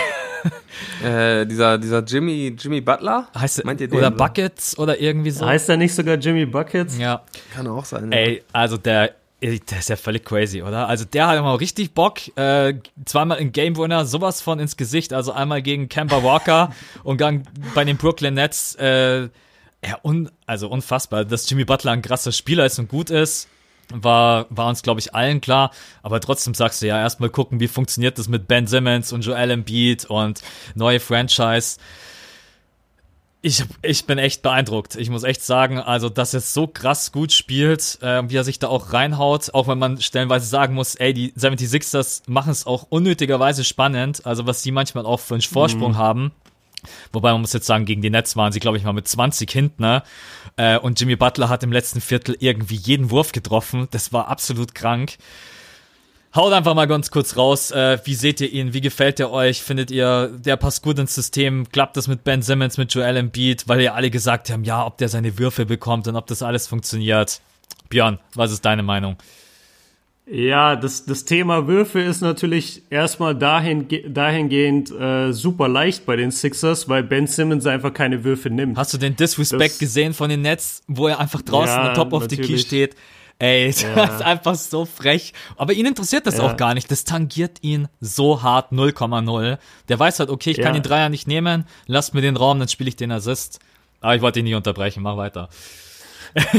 Ja, nee, also er, er gefällt mir super gut. Ich habe jetzt äh, ein paar Sixers-Spiele gesehen. Ich habe gestern das gegen die Nets gesehen, habe es dann auch ein Cut-Video drüber gemacht und äh, ja mal provokant Spiel des Jahres genannt, weil ich so geflasht war von, von beiden Seiten. Das hatte auch mit Brooklyn zu tun. Äh, jetzt soll es aber nur um die Sixers gehen. Also seine Körpersprache auf dem Feld ist ja immer eine der wichtigsten Sachen einfach. Du musst sehen, wie verhält sich der Spieler, wenn der Ball ruht. Oder wenn, wenn er den Ball nicht hat, so was macht der Spieler dann? Und in den Momenten gefällt er mir so gut. Entweder er ist mit den 76ers, mit den anderen Spielern irgendwie im Gespräch, er muntert irgendjemand auf, er wird aufgemuntert, er redet mit den Rookies. Ähm, und wenn er den Ball nicht in den Händen hat, ey, dann stellt er Blocks, dann verteidigt er hinten saustark. Ähm, er, er ist auf keinem Ego-Trip, ist aber trotzdem ihr bester Scorer meiner Meinung nach im Moment, auch wenn Embiid natürlich mehr Punkte halt im Schnitt hat, weil Embiid natürlich auch unterm Korb alles abräumt. Normalerweise müsste ich jetzt Aber- sagen, wow, wow, wow, wow. Ja, ja, ich weiß schon. Nee, Spaß, Der Joel Embiid Fanboy ist getriggert. ähm, nee, ich, ich feiere ihn total. Ich feiere ihn total bei denen und er hat bisher Wahnsinns Spiele für sie gemacht und das gegen Brooklyn. Das hat mich komplett überzeugt. Als ich ihn da gesehen habe gegen Brooklyn im Zusammenspiel mit Ben Simmons und Joel Embiid, da dachte ich, okay, gib denen einen Vierer, der irgendwie werfen kann von außen, damit sie noch mehr Spacing haben und die sind Championship-Team. Also das, das ist der Wahnsinn, wie gut die sind. Siebes, sind Ja, sie das stimme ich mit dem dir voll zu. Also ja, besser hätte man die ersten ein, zwei Wochen im neuen Team wahrscheinlich äh, sich gar nicht ausdenken können. Direkt zwei Game Winner getroffen. Ähm, macht bisher einen super Eindruck. Natürlich ist es immer noch eine sehr kleine Sample Size. Das wird sich auch alles ein bisschen neutralisieren. Also ich glaube nicht, dass er am Ende der Saison immer noch bei 55 Prozent von der Dreierlinie steht. Ähm, aber das ist einfach Das dem ist so geschuldet. der krass. hat einfach, ja, der hat einfach Bock, die Energie ist da, die Motivation ist da. Ist so ein bisschen wie, wie wenn du aus einer langen, zerrütteten Beziehung kommst, dann findest du deine neue Freundin natürlich erstmal äh, in jeglicher Hinsicht perfekt, dann ist alles wunderbar. Und das ist jetzt so ein bisschen auch bei der Sixers-Butler-Relationship, glaube ich, so. Man sieht es ja auch in den Interviews, der ist einfach glücklich, der ist fröhlich, alles ist toll, die Teammates sind toll. Ähm, das wird natürlich auch nicht immer so bleiben. Da wird es auch mal Struggles geben, da werden sich die Quoten anpassen. Aber unterm Strich, und das habe ich auch direkt gesagt, als der Trade passiert ist, glaube ich, dass er ein perfekter Fit ist. Ähm, und genau das ist, was die, was die Sixers gebraucht haben. Gerade was Playmaking am Ende des Spiels angeht. Wir haben es besonders in den Playoffs gesehen gegen die Celtics. Da waren die Sixers eigentlich in den meisten Spielen bis kurz vor Schluss im Spiel und hatten auch die Chance zu gewinnen, aber die Celtics hatten am Ende immer die Nase vorn, weil den Sixers da eben so ein bisschen die Abgebrühtheit fehlte und da auch so ein bisschen Playmaker fehlte. Ben Simmons, der hat seine Stärken woanders, vor allem im Open Court, auch im Playmaking. Aber wenn es dann eben am Ende, wenn du den einen Score brauchst, dann hat da so ein bisschen der Typ gefehlt, der gesagt hat, hey, ich nehme das Ding jetzt in die Hand. Und wir haben es ja in den beiden Spielen, die Jimmy Butler dann am Ende gewonnen hat, schon gesehen. Ähm, der ist genau dieser Mann. Von seiner Defense brauchen wir gar nicht sprechen. Also ich bin vollkommen überzeugt und äh, glaube, dass das wirklich äh, der perfekte Deal war für die Sixers. Ja, zu dem, zu dem Thema noch kurz mit der, mit der Defense. Da will ich einmal auf eine Frage eingehen, die ich, die ich oft gestellt bekomme, weil ich sage meistens, dass die Sixers mein Lieblingsteam sind im Osten und dass Ben Simmons einer, wenn nicht sogar mein Lieblingsspieler gerade ist in dieser Saison. Und ähm, dann heißt es immer, ja, glaubst du denn, sie werden Eastern Conference Champion oder kommen die in die Finals? Und ich sage dann immer, nee, glaube ich nicht. Oder habe ich bisher gesagt, glaube ich einfach nicht. Ähm, und zwar deswegen, weil du Ben Simmons zu einfach in den Playoffs aus dem Spiel nehmen kannst. Das ja. haben wir in der Boston-Serie super gesehen und also da muss man Boston auch wirklich nochmal Props geben. Wir werden ja später wahrscheinlich noch kurz über sie reden. Die haben einfach Ben Simmons aus dieser Serie genommen und die haben vor allem in der Runde davor haben sie Janis eigentlich fast äh, ja, neutralisiert ab einem gewissen Zeitpunkt. Und hätte Malcolm Brockton da nicht so krass abgeliefert in einigen Spielen, dann wäre die Serie auch ganz, äh, wäre sie viel schneller vorbei gewesen. Also die Celtics Defense gegen Ben Simmons und gegen die Sixers hat mir bisher ziemlich viel Angst gemacht in den Playoffs. Jetzt muss ich aber sagen, wo Jimmy Butler da ist, da ist das ein ganz anderes Thema, weil du hast einfach so einen begnadeten Scorer mit auf dem Feld, der auch noch krass verteidigen kann, der seinen eigenen Wurf kreieren kann. Also nichts gegen Covington oder so, aber Jimmy Butler ist halt einfach die abgegradete Version von ihm, weil er eben seinen eigenen Wurf kreieren kann und weil er auch geil verteidigen kann. Und äh, deshalb glaube ich, werden die Ost-Playoffs jetzt durch diesen Jimmy Butler-Trade nochmal richtig spannend. Und äh, jetzt bin ich auf Max Meinung zu dem ganzen Thema gespannt, der jetzt bestimmt eine ganz andere Meinung vertritt als wir. Total. Ich glaube, die haben gar keine Chance in den Playoffs. äh, nee, also ich finde es auch total geil. Trade war genau das Richtige. Für mich waren einfach bloß die Trade Assets das Falsche. Das habe ich aber jetzt auch schon ein paar Mal äh, gesagt. Ja. Ich, äh, Dario Saric und Covington, wenn du die hättest behalten können, wenn du jetzt gerade eben den Struggle mit Fultz siehst. Ich weiß nicht, vielleicht haben sie es ja sogar ihnen angeboten, ne? den Timberwolves, und die haben gesagt, nee, wollen wir nicht. Äh, ansonsten, trotz allem, dieser Trade, der fittet perfekt. Jimmy Butler fühlt sich wohl, der ist happy, ist ein absoluter äh, Clutch-Player, der seinen Wurf selber kreieren kann der aber auch einfach die Defense zwingt, komplett anders zu spielen. Und das hast du gerade eben gesagt, das ist halt ein wichtiger Punkt, weil ansonsten weißt du in den Playoffs, was auf dich zukommt. Joel Embiid unterm Korb oder im Low Post, High Post und Ben Simmons kann dir halt nicht mal aus der Mitteldistanz wehtun. Und das haben natürlich dann Horford und Morris und Barnes, äh, Barnes sag ich schon, Baines perfekt gelöst. Die haben sich dann immer genau dahingestellt, wo sie wussten, okay, Ben Simmons kommt ja, jetzt ist auf ja. jeden Fall die Variation, die Möglichkeit viel, viel größer, dass Jimmy Butler ein überragender Spieler ist. Klar, ich, aber ich glaube auch, wie Siebes das gesagt hat, der spielt natürlich jetzt gerade eben ein bisschen unter Drogen, ist total happy. Das wird sich alles ein bisschen einpendeln. Aber in den Playoffs brauchst du einen Jimmy Butler, wenn du Spiele gewinnen willst. Und du kannst halt nicht einfach nur Joel Embiid als Scoring Option haben. Ich weiß nicht, was Ben Simmons momentan im Durchschnitt an Punkten auflegt, aber es ist jetzt nicht so, dass der irgendwie ein Scorer von über 20 Points ist. Ich bin gespannt. Für mich reicht es auf jeden Fall trotz allem dieses Jahr noch nicht für die Conference Finals, glaube ich.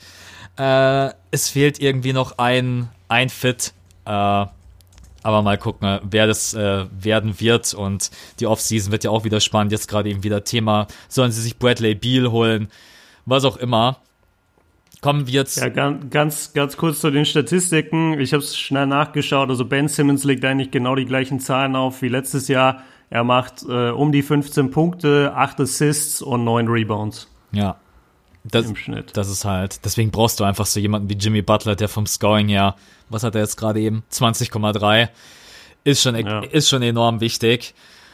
Äh, ja, ich, ich denke, für die Sixers wird es wichtig sein, ähnlich wie im letzten Jahr, und da bin ich gespannt, was sie zur Trade Deadline oder auf dem Buyout-Markt auch wieder reißen werden, ist einfach Shooting. Ähm, sie ja, haben ja genau. letztes Jahr auch erst richtig Fahrt aufgenommen, als sie dann äh, per, per auf dem Buyout-Markt ähm, Bellinelli und Ilyasova geholt haben. Äh, da haben sie ja diesen äh, tollen Run dann gehabt und äh, dieses Shooting fehlt jetzt einfach. Und gerade wenn, wenn Embiid im Post äh, dominiert, wird es, glaube ich, in meinen Augen sehr wichtig sein, dass sie da nochmal zuschlagen und wirklich jemanden holen, der einfach äh, Würfe trifft von außen. Ja, wichtiger Punkt auf jeden Fall, dass das Shooting fehlt. Und ähm, ja, sprechen wir mal über, über fehlendes Shooting, weil ich habe das Spiel, wie gesagt, gesehen gegen Brooklyn. Ähm, ich weiß, du liebst ihn und ich weiß, du hast ihn als MVP-Kandidat. Aber hast du ihn trotz seines schlechten Shootings von draußen immer noch als MVP-Kandidat, Max? Ah, das ist wirklich einer der großen Punkte, die mich bei ihm nerven und aufregen. Und ich glaube, er weiß auch selber, dass er das gar nicht braucht und gar diese Würfe nicht nehmen muss. Er macht's aber trotzdem. Genauso wie sein, äh, sein Fake immer draußen in der Dreierlinie, wo ein 2 Meter zehn Mann äh, ein Dreier anfängt, um dann reinzuziehen, wo ich mir jedes Mal denke, was, was machst du? Ähm, aber ja, ich, ich denke einfach, der ist trotzdem noch in seiner Entwicklungsphase. MVP-Kandidat, ja, aber er wird es niemals werden. Also für mich, mhm. ist, für mich ist aber seine Art und Weise, Basketball zu spielen auf dieser Position einfach wieder total geil. Ich liebe, wie er sich im Post bewegt, wie er mit seinen Gegenspielern umgeht, egal ob das ein, ein Drummond ist, ein Gobert, also den er ja dann auch total anflext und sagt, ja, was geht ab, Boy? Und Gobert natürlich zurück. Das, mir taugt einfach der Typ von seiner ganzen Art und Weise, aber trotz allem ist er von seiner Entwicklung her noch nicht am Ende. Sein Dreier muss er sich halt entweder mal entscheiden, stabilisieren oder sein lassen in manchen Situationen ist er natürlich dann auch Gold wert. Ich weiß gar nicht, in welchem Spiel das war, aber da hat er auch mal einen mega wichtigen Dreier getroffen. Aber wenn er natürlich dann zu viele Dreier nimmt, dann fehlen dir die Possessions hinten raus. Und die 76ers gewinnen ihre Spiele ja jetzt nicht gerade mit 20 Punkten Unterschied. Deswegen, äh, also das kann er wirklich, ja, weiß ich nicht, ob es sein lassen soll. Das jetzt vielleicht auch nicht, weil er natürlich auch äh, fürs Spacing auf dem Floor zuständig ist, wenn man weiß, okay, der kann auch von draußen treffen. Und generell sehe ich ihn am liebsten im Post. Nimm dein Fadeaway, nimm deinen Wurf ins Gesicht, äh, Dropstep. Ja, kann er eigentlich alles. Also MVP-Kandidat, ja. Ähm, da ist natürlich vielleicht auch ein bisschen Subjektivität mit dabei. Es ist einfach seine Stats, die er auflegt. 28,1 Punkte, äh, 13,3 Rebounds, wie er sich bewegt und ja, mir taugt er einfach als Typ, aber ich bin da vielleicht auch nicht ganz objektiv, wenn ich ehrlich bin. Nee. Wir brauchen also, mal die objektive mal, Einschätzung von Siebes. Ja, also ich sag mal, äh, Social Media MVP ist er auf jeden Fall. Jawohl. Ja, und Postgame äh, MVP auch. Also da liebe ich ihn wirklich. Ich liebe ihn auch als Spieler. Ähm, er ist, solange die Sixers oben mit dabei sind im Osten, auch im MVP-Rennen. Ich würde ihn jetzt nicht als MVP sehen oder auch nicht darauf tippen, dass er MVP wird. Ähm, ich glaube, damit er eine Chance hat, müssten die Sixers schon fast den Osten gewinnen und er müsste mindestens 75 Spiele machen. Dann wäre er wirklich, ja. wenn er die Stats so aufrecht erhält, wie er es jetzt gerade tut, wäre er wirklich ein ernsthafter Kandidat. Einfach auch von der Geschichte. Wir wissen alle, die Voter, die haben auch immer ganz gerne ihre Stories, ob ähm, Russell Westbrook mit dem Triple-Double war oder Harden, der sich endlich seinen MVP geholt hat. Wenn man dann sagt, dieser Joel Embiid, der so viele Verletzungen hatte, bei dem man sich nicht mehr sicher war, kann der überhaupt ein NBA-Spieler werden mit seiner Anfälligkeit. Wenn der dann plötzlich 70, 80 Spiele macht, diese Stats auflegt und sein Team zum Number One Seed im Osten führt, dann sehe ich ihn schon als Kandidaten. Dann glaube ich, hat er auch bei den Votern eine Chance. Bis dahin ist aber noch ein langer Weg und ähm, ich würde momentan nicht darauf tippen, dass es am Ende schafft. Aber er ist auf jeden Fall im Rennen. Es ist halt schwierig zu sagen, jetzt wo Jimmy Butler da ist, weil wie kannst du jemand den MVP geben, wenn du gar nicht zu 100% beweisen kannst, dass er der beste Spieler in deinem Team ist. Also ich würde jetzt, so gern ich äh, Joel Embiid mag und so krass er auf der Center-Position ist, ich weiß jetzt nicht, wenn ich ein Team starten würde oder wenn ich jetzt eine Championship gewinnen würde, ob ich dann um Embiid bauen würde. Ja, doch, wahrscheinlich schon. Scheiße, wahrscheinlich würde ich schon. Allein um aufgrund des Alters natürlich, ne? Ja, ja, genau. Hat er sich nochmal gerettet, ähm, der Björn. Aber, ja, nee, aber also, oder, oder seht ihr das komplett anders? Aber wenn ich jetzt wüsste, okay, die Sixers haben den Osten gewonnen und äh, Jimmy Butler hat die ganze Zeit gut gespielt, Joel Embiid hat so gespielt wie immer, also mit diesen Stats und äh, Ben Simmons hat gespielt wie immer. Würdet ihr dann Joel Embiid als klaren MVP sehen oder würdet ihr sagen, naja, der hat ja auch Jimmy Butler? Ja, dein Punkt ist äh, auf jeden Fall angebracht. Wenn jetzt ein Janis zum Beispiel mit den Bucks den Osten gewinnt, dann kann man genau. ganz klar sagen, okay, Janis ist der MVP. Weil der natürlich ja. auch inzwischen einen sehr ausgeglichenen Kader um sich herum, aber er ist mit großem Abstand der beste Spieler in diesem Team. Und Joel Embiid hat einfach mit Jimmy Butler und äh, Ben Simmons zwei Riesentalente und zwei Allstars an seiner Seite, die, die einem ähm, die einem äh, Janis und ein bisschen auch einem, einem Kawhi in Toronto fehlen. Deswegen hätten die beiden wahrscheinlich, wenn alle drei Teams gleich finishen würden im Osten, immer ein bisschen die Nase vorn. Da stimme ich dir zu. Ja, okay. Ja, sehe ich auch so. Das ist klar. Also das Team ist wesentlich besser. Allgemein bin ich da selber immer noch so im Zwiespalt. Was muss man mitbringen, um MVP zu sein? Äh, braucht man wirklich ein Trash-Team um sich herum? Oder ja, oder ja, braucht man. Da müssen wir mal einen eigenen Podcast drüber machen. Ja, das ist wirklich Aber ein das, Riesenthema. Das, ich meine, LeBron hat es auch geschafft, mit Dwayne Wade und Chris Bosch zweimal MVP zu werden. Ähm, Stimmt. Ich glaube, ja. wichtig ist es erstmal, dass dein Team wirklich on top finisht, dass du wirklich Erster oder Zweiter in deiner Conference bist. Ähm, die Stats musst du bringen und dann kommt es auch immer darauf an, was um dich herum passiert an, in dem Jahr in der Liga. Ne? Das ist halt auch mal ein wichtiger Punkt. Manchmal hast du so Geschichten, da hast du gar keine Chance. Also wenn die Warriors 73 Spiele gewinnt und Steph die Saison hat, die er hatte, dann kannst du machen, was du willst und wirst nicht MVP. Ne? Das heißt, es sind auch immer viele Faktoren mhm. dabei, die du gar nicht beeinflussen kannst. Es muss das richtige Jahr sein, es gehört ein bisschen Glück dazu. Und die Kriterien, die verschieben sich auch von Jahr zu Jahr so ein bisschen, habe ich das Gefühl. Ja, ich hey. glaube auch, dass die NBA sich dementsprechend da immer vielleicht ein bisschen selber die Storyline kreiert, die von nach außen ja. hin am besten. Äh, das ist Total. alles nur, aber Westbrook, James Harden, das ist alles so. Ich bin mal gespannt, wer es dieses Jahr wird. Ich habe so viele Kandidaten, aber ich habe überhaupt keinen Favoriten. Ne? Ähm, ja, aber ist auch mal ganz schön. Also auf in den letzten Fall, Jahren klar. war das MVP-Rennen immer relativ früh klar. Man konnte immer absehen, für wen die Leute voten würden. Und jetzt hat man noch keinen glasklaren Favoriten, wie ich finde. Ich muss eh sagen, ich gebe so einen Pfiff drauf, nachdem die Zeremonie äh, da nach hinten verschoben wurde. Dieses, das regt mich, das regt mich alles immer noch so auf. Warum sagt Oh, nee, diese Veranstaltung, ja. die nervt mich so brutal. Wenn die Leute dann sowieso nicht kommen, von den drei, die nominiert sind, und du weißt ja. dann eh, wer gewinnt. Diese ganze Veranstaltung, das, ja, aber egal. Sonst rege ich mich bloß darüber auf. Ich finde einfach nach dem Ende der Saison, vor den Playoffs oder in der ersten Playoff-Runde, wie es früher war, gehört gesagt, du und du bist MVP und dann kann man auch sagen, der MVP rastet in den Playoffs gerade eben komplett aus und nicht der möglicherweise MVP-Kandidat.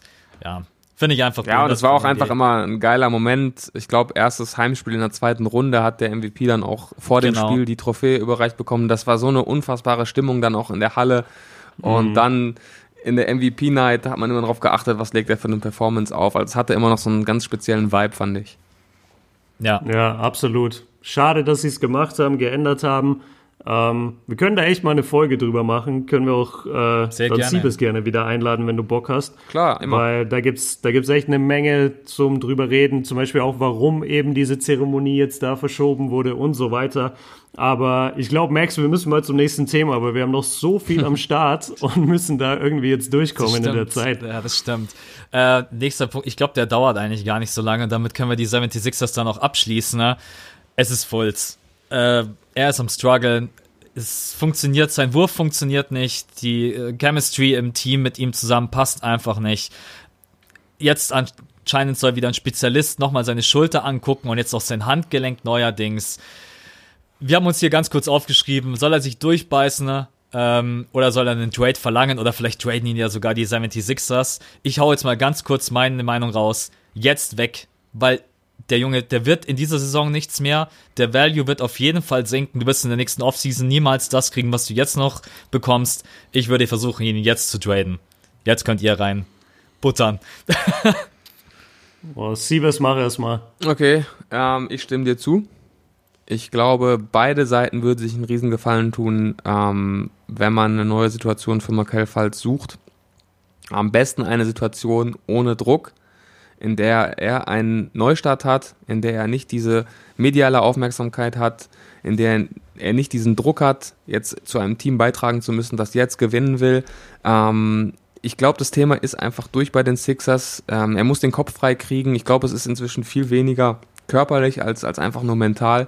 Und deswegen glaube ich, dass es für beide Seiten das Beste wäre, ihn zu traden. Frage ist halt, hat er überhaupt Trade Value? Wenn ja, wie hoch ist das? Und lohnt es sich für die Sixers? Ähm, er ist noch auf seinem Rookie-Deal. Lohnt es sich für die Sixers, ihn jetzt zu traden? Bekommen sie überhaupt irgendwas zurück, ähm, was, was für die Sixers Sinn macht? Also ich glaube, für Falls macht es noch ein bisschen mehr Sinn, als für die Sixers jetzt gerade einen Trade anzustreben. Also da bin ich jetzt das erste Mal echt komplett anderer Meinung als ihr beide. Und das hat vor allem mit dem zu tun, was ich vorhin gesagt habe, auch über, über KD dass, dass man sich äh, durch diese Kritikpunkte und durch die Medien und durch das ganze Zeug von außen, dass man da immer schnell anfängt, irgendwie sich nur auf das Negative zu konzentrieren und vergisst, was man eigentlich alles Positive hat. Und man muss sich halt die Markel Fultz-Situation mal angucken. Der ist, gerade ist er immer noch der Number One Draft Pick aus dem letzten Jahr. Ähm, der ist ein Riesentalent, wenn er nicht verletzt wäre natürlich. Und was vor allem bei den Sixers halt dafür spricht, dass er bleiben sollte, das ist ein junges Team. So, er hat da viele Freunde, er kann richtig gut mit McConnell, er kann richtig gut mit Joel Embiid. Ähm, das sind so, das ist ja seine sozusagen junge neue Familie. Und ähm, ich glaube einfach, wenn er da jetzt weg und das Team ist schon daran gewöhnt. Also man hat noch nie einen Sixers-Spieler, hat man noch nie negativ sich über ihn äußern hören. Man hat noch nie gehört, dass irgendwie die alle eine Fresse ziehen oder dass die keinen Bock auf ihn haben. Nee, der ist immer da. Die, die supporten ihn immer in den Interviews. Wenn er spielt auf dem Feld, geben sie ihm immer den Ball. Und ich glaube einfach, wenn du ihn jetzt zu irgendeinem Team tradest, ja, dann bist du halt einer von zwölf so dann, dann sind es nicht mehr deine Freunde, dann sind es vielleicht nicht mal mehr deine Gleichaltrigen und dann hockst du bei den, weiß ich nicht, wem auch immer, bei den Hornets, bei den Cavs, sonst bei den Suns, wo auch immer. Und, und was willst du dann da? So, das, das Team wird dich nicht so feiern wie die Sixers-Spieler. Das, das, äh, das Management, das Front Office, die werden nicht so viel Erfahrung haben mit deiner Verletzung, mit dir als Character. Also ich, ich würde ihm total abraten davon, dass er sich traden lässt und dass er einen Trade fordert. Wenn die Sixers ihn traden würden, fände ich es sogar auch schlecht, weil, ich, weil er im Moment hat er Meinung, meiner, meiner Meinung nach überhaupt kein Trade Value. Also wirklich überhaupt keinen. Ich glaube, kein Team würde irgendwas für ihn gerade hergeben. Ähm, und deshalb würde ich sagen, auf keinen Fall traden. Was ich nicht verstehe, warum die Sixers das nicht einmal wenigstens probieren, ihn auf der Eins spielen zu lassen und Ben Simmons auf die Vier zu packen. Dass sie das noch in keinem einzigen Spiel probiert haben, das will mir einfach nicht in meinen Kopf, ihn einfach mal den Ball vortragen zu lassen und zu gucken, okay, Playmaking, nicht Shooting. Weil Shooting ist ja gerade eben sein großes Manko, vielleicht holt er sich auch darüber einfach wieder Selbstsicherheit. Ich weiß nicht, ja, was ich, dem im Weg steht, ob das Ben Simmons ist oder ob Brad Brown sagt, nee, das ist mir einfach zu risky. Was meinst du? Ja, ja.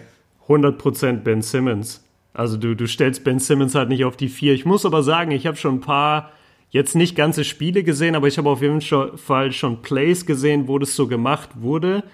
Und dann aber auch drei Plays später oder drei Angriffe später hat Ben Simmons wieder den Ball gefordert. ja. Also der, der zieht es halt nicht durch, der lässt sich nicht. Das ist seine Stärke. Und der ist halt auch ein Alpha-Tier. Der ist einfach der Leader von diesem Team. Und egal, ob Markel Fultz Number One Draft Pick war oder nicht, der lässt sich nicht den Ballvortrag wegnehmen. Ja. Ja, äh, ein Punkt noch.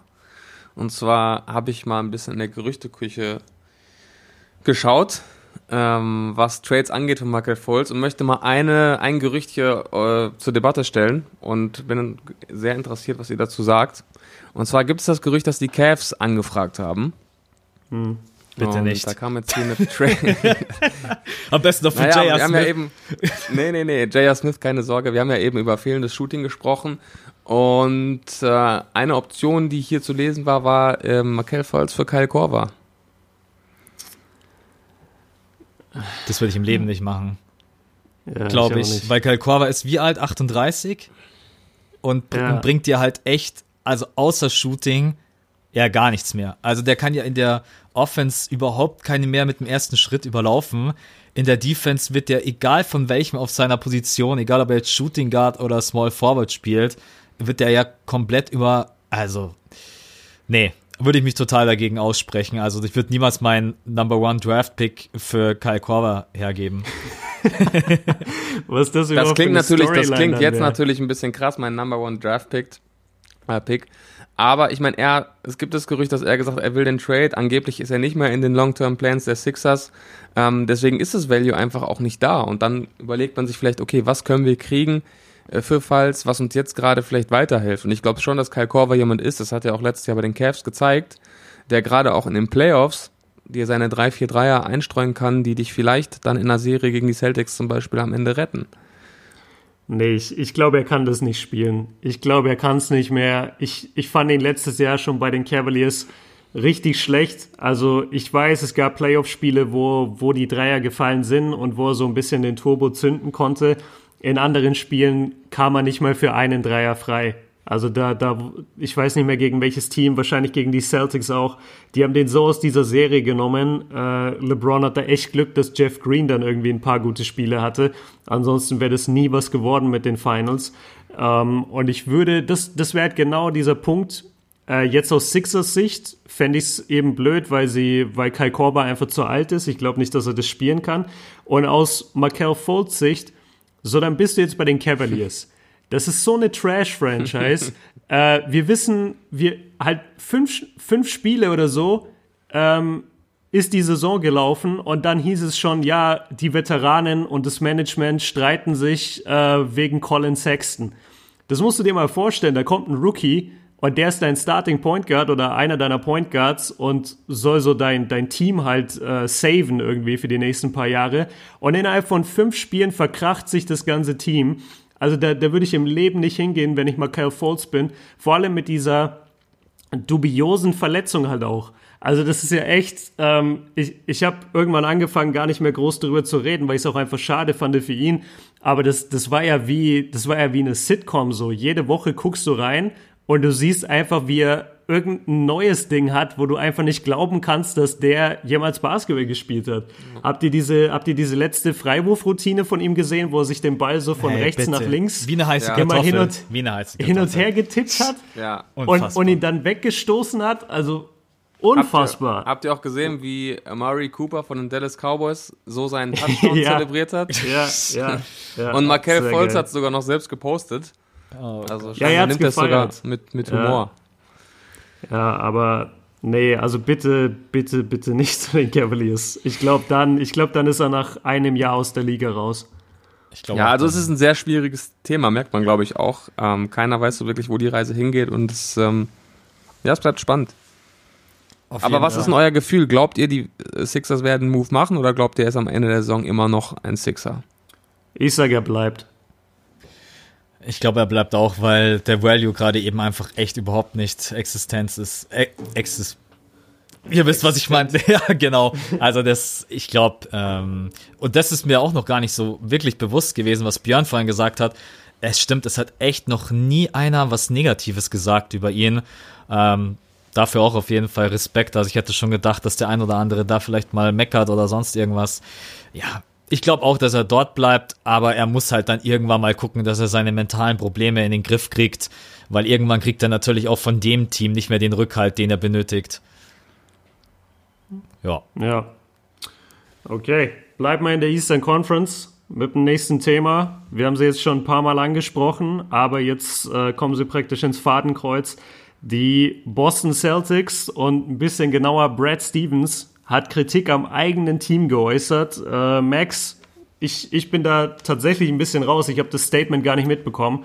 Deshalb äh, lasse ich dich das jetzt so ein bisschen einführen, was da jetzt genau passiert ist. Ja, das ist auch noch relativ frisch. Das ist erst vorgestern hat er das gesagt in einem Interview, äh, weil er darauf angesprochen wurde, was in dieser Saison los ist da hat er einfach ganz klar gesagt, also der Charakter aus der letzten Saison fehlt einfach. Da hat einfach jeder für den anderen ähm, sich komplett reingehauen. Die Blaze liefen wesentlich besser und jetzt haben wir halt auch ein bisschen eine neue Situation, dadurch, dass halt alle fit sind. Äh, und das ist ja auch, was wir in der Offseason ein paar Mal angesprochen haben. Wie machen sie das, wenn sie alle fit sind? Das funktioniert alles noch nicht so. Ja, die Blaze sind noch nicht so flüssig wie in der letzten Saison. Das ist noch nicht eingespielt und ich habe jetzt auch wirklich die letzten drei Spiele, vier Spiele von den Boston Celtics gesehen und man merkt es auch stellenweise wirklich, dass die auf dem Court noch nicht jeder weiß so wirklich, was seine Rolle ist. Und Kyrie Irving ist da manchmal komplett äh, in der ISO und versucht dann irgendwie alles alleine zu machen. Hayward spielt mal gute Spiele, mal schlechte Spiele. Äh, Jason Tatum verunsichert ihn vielleicht auch. Ein Al Horford findet auch noch nicht so seine Rolle wie in der letzten Saison, wobei er natürlich auch Playoffs gespielt hat, die absolut krank und überragend waren. Und Brad Stevens hat das einfach auch so ein bisschen, aber gar nicht jetzt zu überdramatisch angebracht passt noch nicht so wie in der letzten Saison. Wir müssen uns da erstmal ähm, reinfinden. Al Horford auch, der hat auch ganz kurz ein Statement dazu abgegeben, hat gesagt, sowas kann uns auch zusammenschweißen, so eine Situation. Ich, wisst ihr gerade eben, wie die stehen jetzt? Ich glaube 9-9 war mein letzter Stand. Wie stehen die jetzt gerade eben? 11-10 stehen sie gerade. 11-10. Ich glaube, die haben jetzt auch gestern Nacht, haben sie, glaube ich, auch gewonnen. Genau, ähm, gegen die Pelicans. Aber ja, das ändert ja nichts an der Situation, dass einfach stellenweise mh, hm, das Ganze nicht so läuft wie in der letzten Saison. Ich weiß gar nicht, wo wir anfangen sollen. Äh, vielleicht bei dem offensichtlichsten Thema. Wir hatten das zwar, äh, glaube ich, im letzten Podcast auch schon klein mit drinnen. Ähm, die Situation mit Hayward.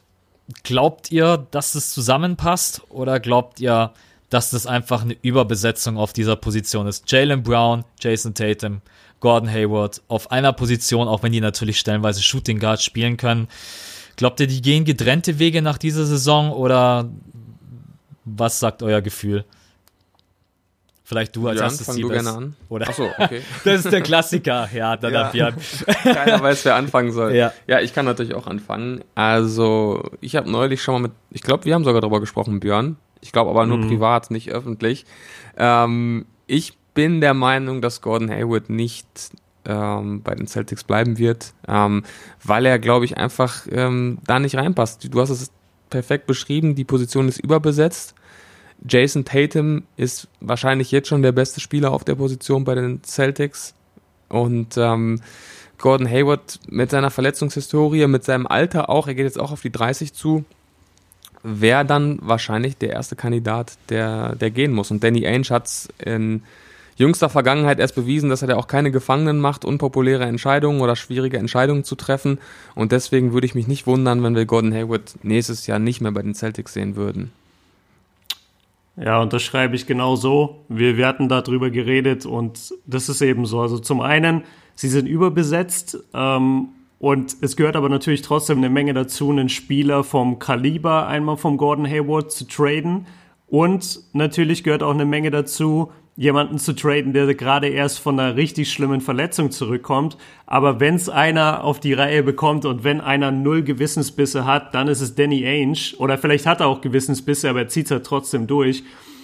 Und ich, ich sag das Gleiche. Also vor allem das Schlimme bei Hayward ist ja, es ist ja nicht mal so, dass er und Jason Tatum gerade ebenbürtig sind auf dem Feld und äh, man einfach entscheiden müsste, okay, welchen von diesen Superstars oder Stars, äh, sagen wir mal, von diesen Stars lasse ich denn jetzt starten oder wem gebe ich denn den Ball?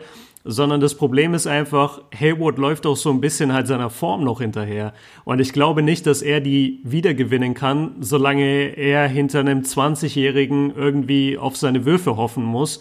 Und deshalb, ja, so krass es klingt, also die Celtics sind einfach überbesetzt. So, die, die waren letztes Jahr, ich glaube, ohne drei oder vier Spieler ihrer Starting Five waren die in Game 7 der Eastern Conference Finals und hätten das fast gewonnen da war es eigentlich schon abzusehen, dass wenn die ganzen Spieler zurückkommen, dass es dann halt eskalieren wird. Und man dachte, oder viele, viele Leute haben gehofft, ja, komm, äh, wenn die alle gesund sind, dann überrollen sie einfach den Osten. Aber das ist halt jetzt echt mal ein perfektes Beispiel für, sie sind einfach zu übertalentiert. Und äh, das ist so ein bisschen, das erinnert mich so ein bisschen an Team USA die irgendwann das Problem hatten, dass sie, äh, dass sie einfach zu viele Stars immer dabei hatten und dass dann dadurch das Teamplay total drunter gelitten hat und keiner genau wusste, wann er werfen darf. Und dann haben die damals auch das Konzept geändert und haben zwar die Superstars verpflichtet, aber auch immer ein paar Rollenspieler mit in den Kader gepackt, damit eben irgendwie so ein gewisses Machtgefüge herrscht in dem Team. Und dann haben sie halt auch wieder die Olympischen Spiele zweimal gewonnen. Und ich glaube, dass das gleich jetzt bei den Celtics passieren muss. Also für mich ist Hayward nach der Saison spätestens weg, wenn nicht schon zur Trade Deadline. Also ich habe mir das Ganze auch vor dem Podcast mal von der finanziellen Sicht echt genau angesehen. Und es spricht alles dafür, ihn herzugeben. Er hat den teuersten Vertrag aktuell, bekommt im Jahr äh, 2020, 21 34,1 Millionen hat dort eine Player Option. ne? Und jetzt kommen wir eigentlich zu der Situation, dass du ja mit Jason Tatum einfach jemanden hast, der im nächsten Jahr nur 7,8 äh, bekommt, im äh, Jahr darauf 9,8 Millionen. Da haben die Boston Celtics eine Team Option. Wenn Jason Tatum sich so entwickelt, wie er gerade eben spielt, dann glaube ich, wird der 21, 22 auf jeden Fall ja, einen richtig guten Vertrag bekommen. Ob es ein Max-Contract ist, keine Ahnung. Jalen Brown willst du wahrscheinlich auch halten, hat auch nur noch ein Jahr Vertrag.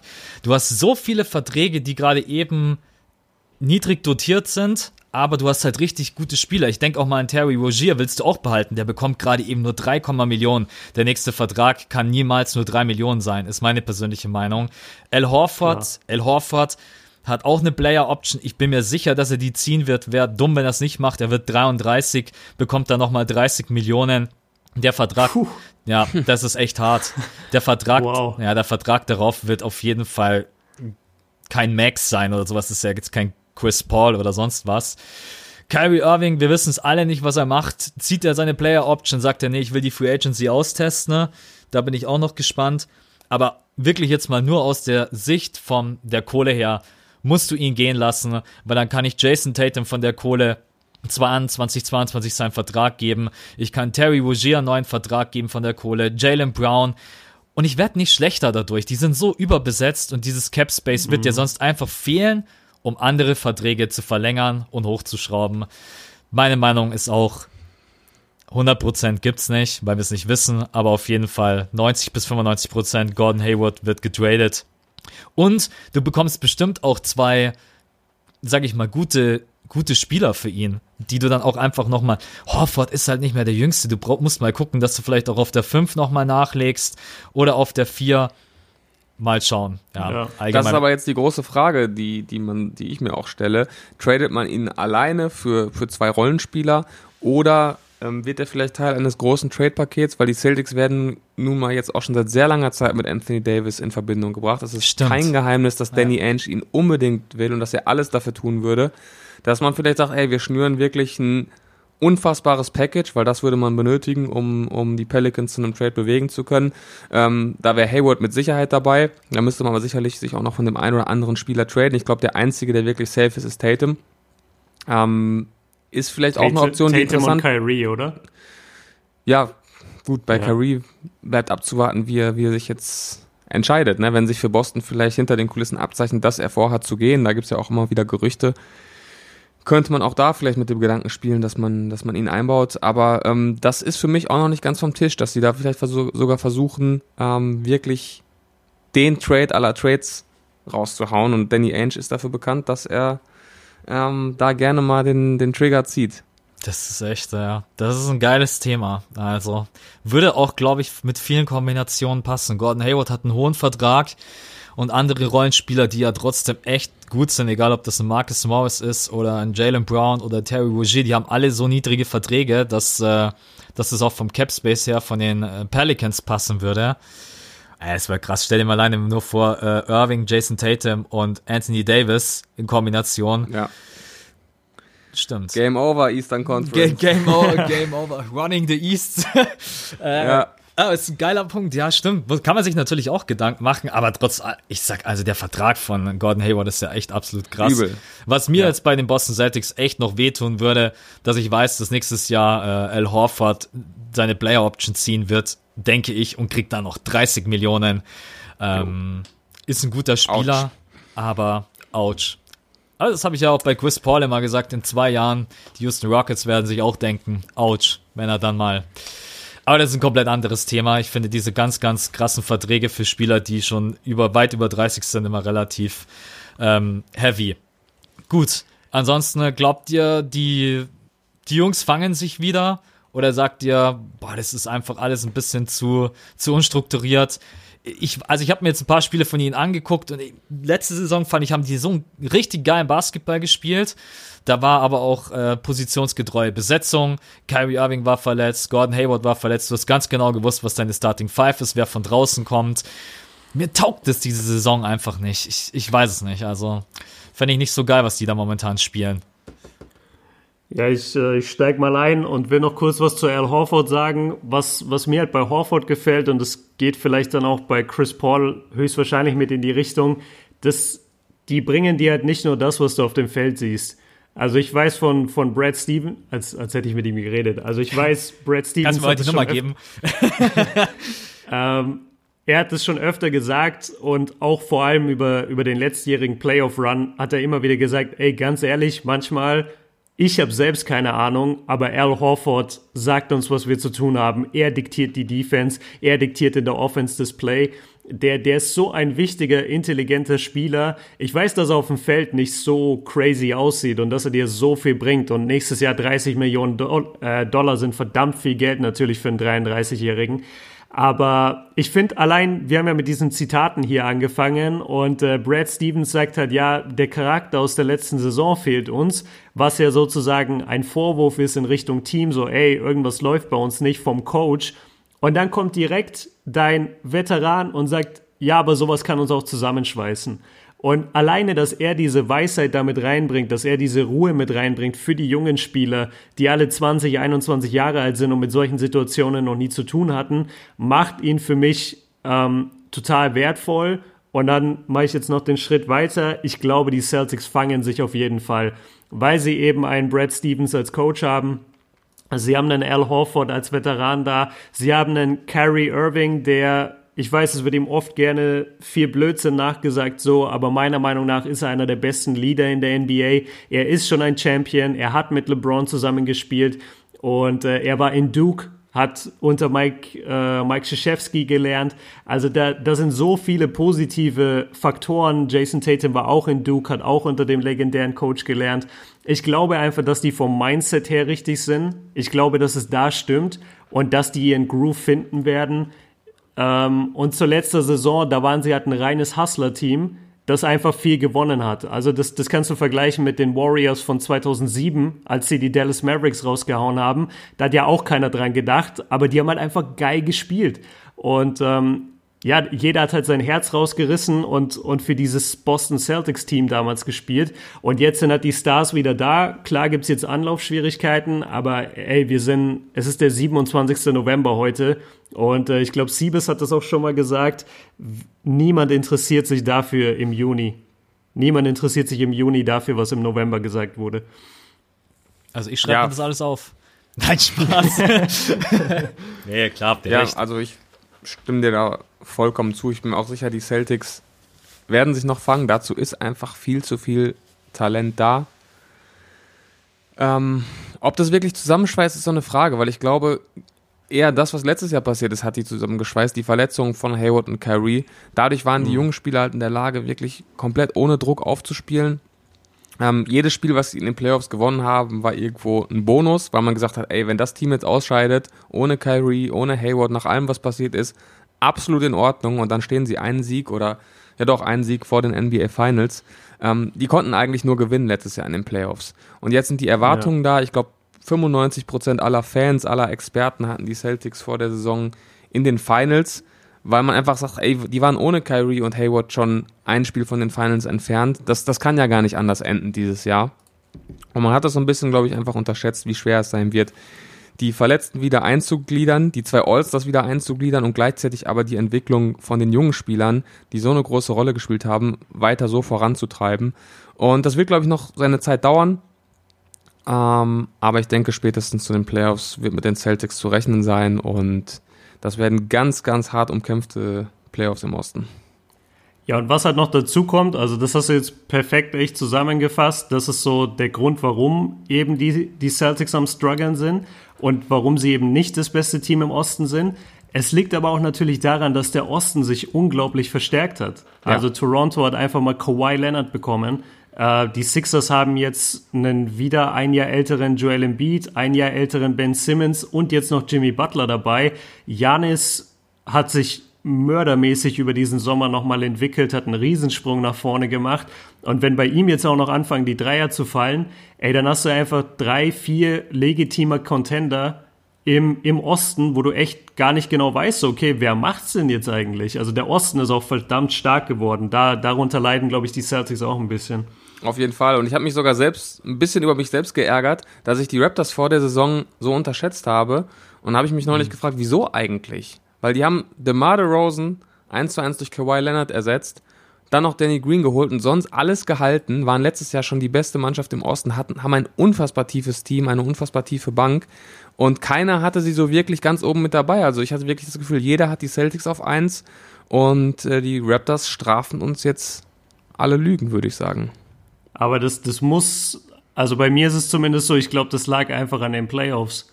Weil überleg mal in der Serie gegen die Cavaliers, die Cavaliers waren halt so ein Trümmerhaufen an Team und haben dieses beste Team der Eastern Conference ja. so easy zerlegt. Und das, das sah ja echt aus wie LeBron gegen ein paar Highschool-Kinder. Und ich glaube, das, das hat jeden von uns so ein bisschen einfach, das hat sich innerlich dann so gefestigt, ja, okay, Toronto, von mir aus haben sie eine krasse Saison, aber sie sind ja eh kein gutes Team. Mhm. Ähm, aber ja, ich, ich, ich gebe dir. ja, so. Ich, ich, äh, ich gebe dir recht. Also die, die Raptors ähm, ja, wurden krass unterschätzt, auch von mir. Ich hätte nie gedacht, dass die so gut stehen. Ja, also die spielen da doch echt richtig geilen Basketball, haben natürlich auch am Anfang war es krass, haben sie ja jedes Spiel gewonnen. Aber die sind richtig gut, die verteidigen gut, die haben gutes Scoring. Äh, Kyle Lowry ist Assist-Leader, äh, spielt auch eine überragende Saison. Ich bin bloß gespannt, ob sie in den Playoffs, und ich denke, die kommen sicher in die Playoffs, äh, wie es dann wird. Allgemein die Konstellationen, wenn natürlich Boston ein bisschen am Struggeln ist oder auch vielleicht Philly, äh, die sehe ich jetzt auch nicht komplett safe unter den Top 3. Die haben auch immer mal wieder Spiele drin, die sie vergeigen. Dann haben wir vielleicht in der ersten Runde, wenn es blöd läuft, schon irgendwie ein mega krankes Duell. Aber bis dahin. Aber, äh, ja, aber? ich glaube, da darf man wieder das Mentale nicht unterschätzen. Ich glaube, da haben die Raptors einen riesen Vorteil. Man hat ja letztes Jahr gemerkt, Björn, du hast die Serie gegen die Cavs angesprochen. Also da war auch sehr vieles mental. Da war ja, einfach klar. dieser Gedanke, ja. ey, LeBron haut uns jedes Jahr raus und wir können einfach nicht. Und die wurden in meinen Augen in Spiel 1 gebrochen, weil Spiel 1 war close. Die Raptors hatten das Ding eigentlich in der Hand und irgendwie haben sie es am Ende verdaddelt und dann war LeBron James einfach in ihren Köpfen drin und du hast einfach in Spiel 2, 3 und 4 gesehen, ey, wir haben gegen diesen Mann keine Chance. Wir sind, wir wissen, dass wir das beste Team sind. Wir wissen, dass wir besser sind als diese Cavs, aber wir haben gegen diesen Mann keine Chance. Und zum einen ist LeBron James jetzt weg. Zum anderen hast du in Kawhi Leonard aber jemanden, der schon auf dem höchsten Level bewiesen hat, dass er die Besten der Besten schlagen kann, dass er LeBron James schlagen kann, der ist Finals MVP, ja. der hat seine Ringe und das gibt so einem Team auch nochmal ein ganz anderes Selbstbewusstsein zu sagen, ey, LeBron ist weg, plus wir haben Kawhi, wir haben jetzt eine ganz andere Mentalität und ein ganz anderes Selbstbewusstsein. Aber Kawhi ist ja kein Leader. das aber ist ein anderes Thema. Aber, aber das will ich jetzt nicht aufreißen, aber der musste jetzt einfach raus. Das fand ich eine sehr, sehr krasse Aussage von Popovic, ähm, die man an anderer Ort und Stelle vielleicht auch mal mit, äh, mit reinnehmen kann. Bleiben wir im, im Osten, ne? Ja, wir sind super Eastern Conference lastig heute, ne? Die ganze Folge ist nur Eastern Conference, sehe ich gerade. Ja, wir haben bei den Warriors gestartet, ah, wir aber haben mit danach, den Warriors angefangen. Genau, danach ah, ja. ging's rüber. Ja, okay. aber gibt dann einfach. Ja, kann man ja auch mal machen. Gibt, ach so, ja, ich finde es auch schön. Ich finde es ja, auch schön. Vor der Saison haben sich alle über den Osten lustig gemacht. Jetzt ist LeBron weg, jetzt geht gar nichts mehr. Und in Wirklichkeit ist der Osten einfach verdammt interessant, verdammt spannend und macht total Spaß. Äh, ich glaube, ich schaue momentan mehr Eastern Games als Western Games, wenn ich ehrlich bin. Weil die einfach irgendwie, alleine auch so, wie Björn gesagt hat, die Brooklyn Nets oder sowas. Jeder versucht da voll sich reinzuhauen und zu hustlen. Also ich finde das richtig geil. Ich schaue mir sogar ein paar Games der Pistons an. Und da hätte ich vor der, wenn das vor der Saison jemand gesagt hätte, hätte ich auch gesagt, ja, auf jeden Fall aber eigentlich genauso, äh, wenn man zu mir gesagt hätte, ich schaue mir ein paar Spiele von den Charlotte Hornets an.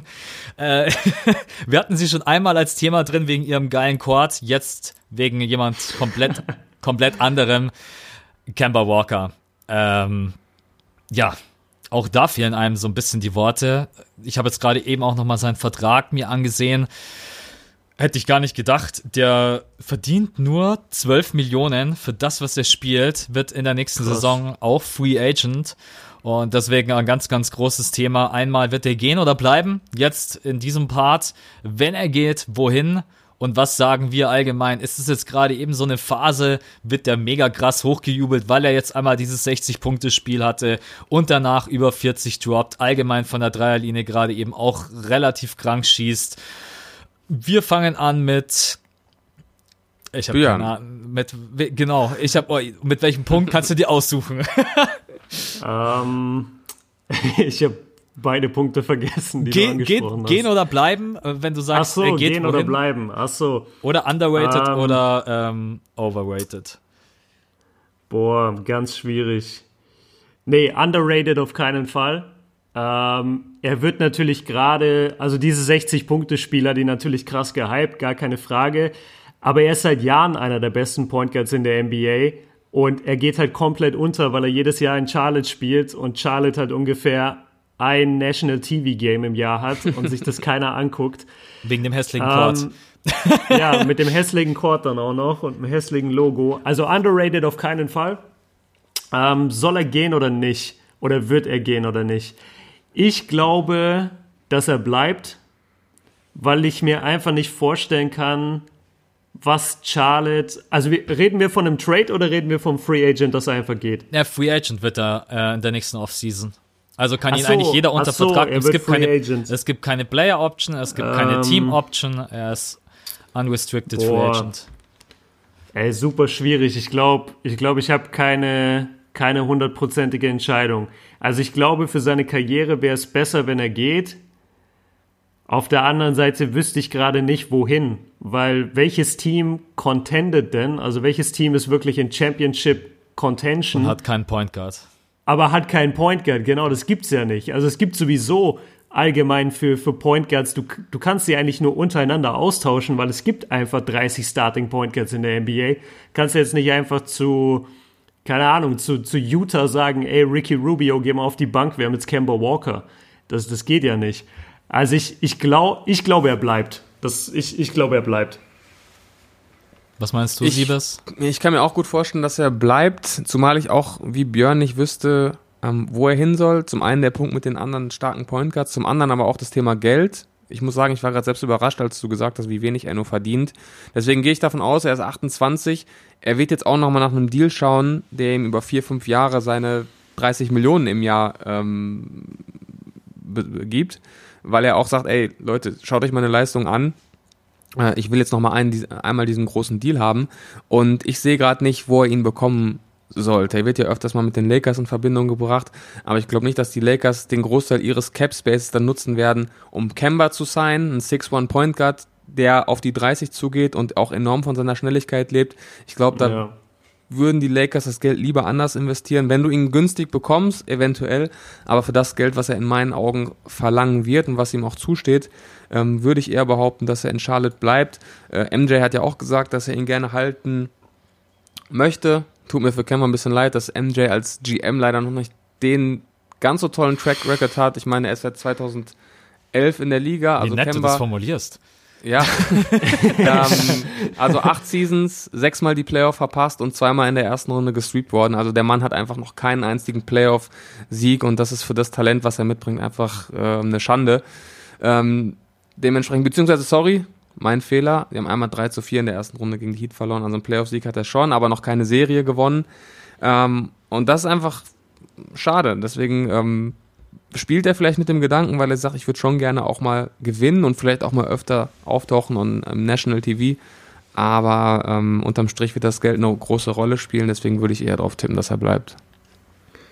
Ich glaube, dass es letztes Jahr, wenn ich mich richtig erinnere, als die Cavaliers dieses, dieses riesen Trade-Paket äh, um den All-Star-Break rum gemacht haben, wo sie da ihr ganzes Team ausgetauscht haben. Ich meine mich zu erinnern, dass die ganze Zeit Kemba Walker ja mit dem Gespräch war. Stimmt. Und ich habe immer gesagt, ey, wenn wir Kemba kriegen würden, das hätte diesem Cavaliers-Team so viel gebracht, weil Kemba wirklich ähm, einfach nochmal auf einem anderen Level ist. Der ja. ist so ein guter Point Guard, der ist so ein guter Scorer, der, der hat seine Offensive im Griff.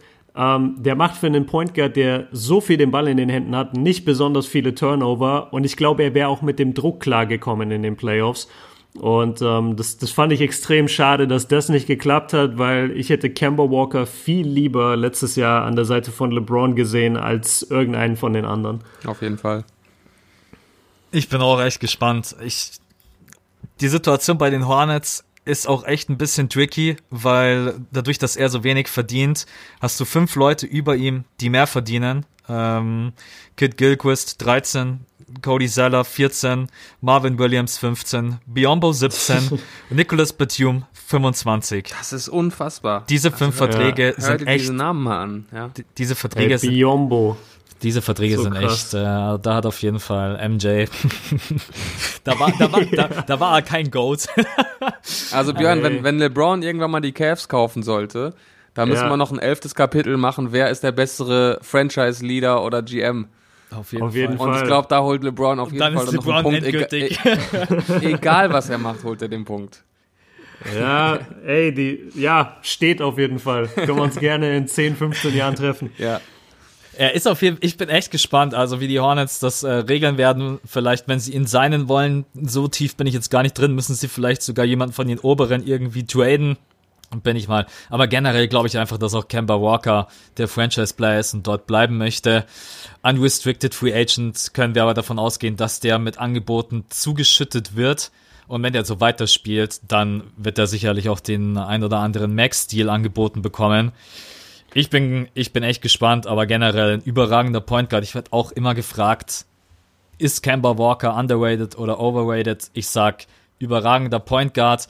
Ob er jetzt unter meinen Top 5 Point Guards wäre, das ist wieder ein anderes Thema. Allgemein diese Listen. Alle Leute wollen immer Listen. Wer ist der Nummer 1 Point Guard? Yeah. Ist einfach, ist einfach ein geiler Typ. Fertig aus. Also bringt alles mit. Wenig Turnover, viele Points. Spielt die Assists, macht das Spiel schnell, macht es langsam, ist klatsch.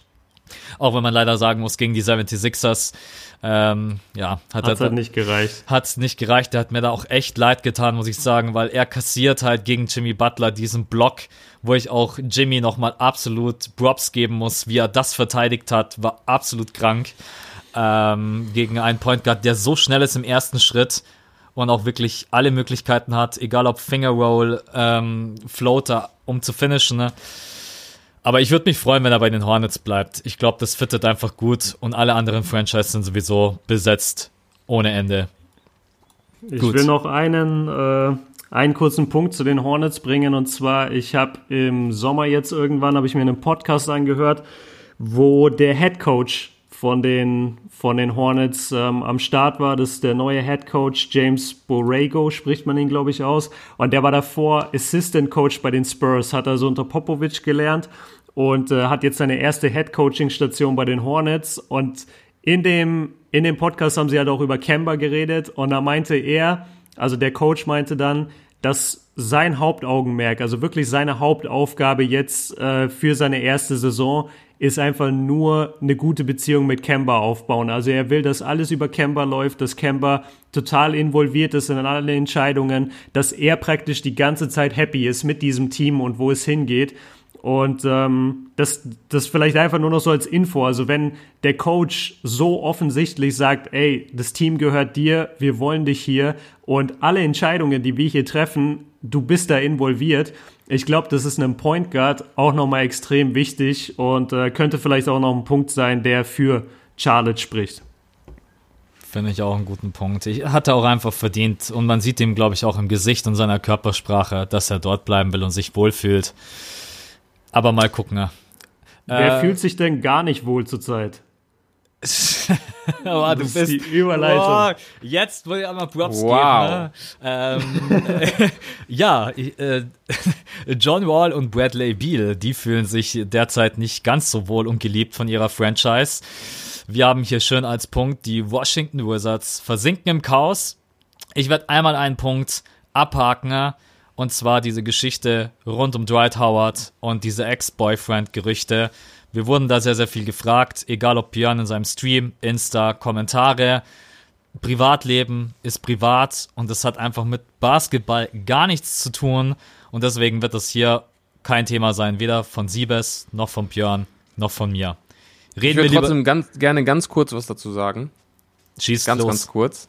Aber äh, es schießt auch in die gleiche Richtung, die du hier gerade äh, ansprichst. Also ich möchte das gar nicht thematisieren. Privat ist privat.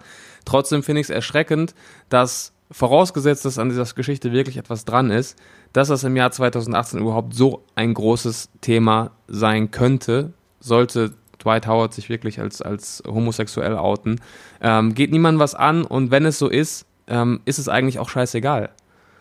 Absolut. Und äh, ich, ich, wenn du dann guckst, was auf Twitter und Facebook los ist an Memes und, und Menschen, die sich darüber lustig machen, äh, finde ich ehrlich gesagt traurig. Wir leben im zwei, Jahr 2018 und ähm, das sollte eigentlich gar kein Thema mehr sein. Und ich finde es eigentlich traurig, wenn an der Geschichte was dran ist, dass man überhaupt äh, so ein Drama aus so einer Geschichte machen muss.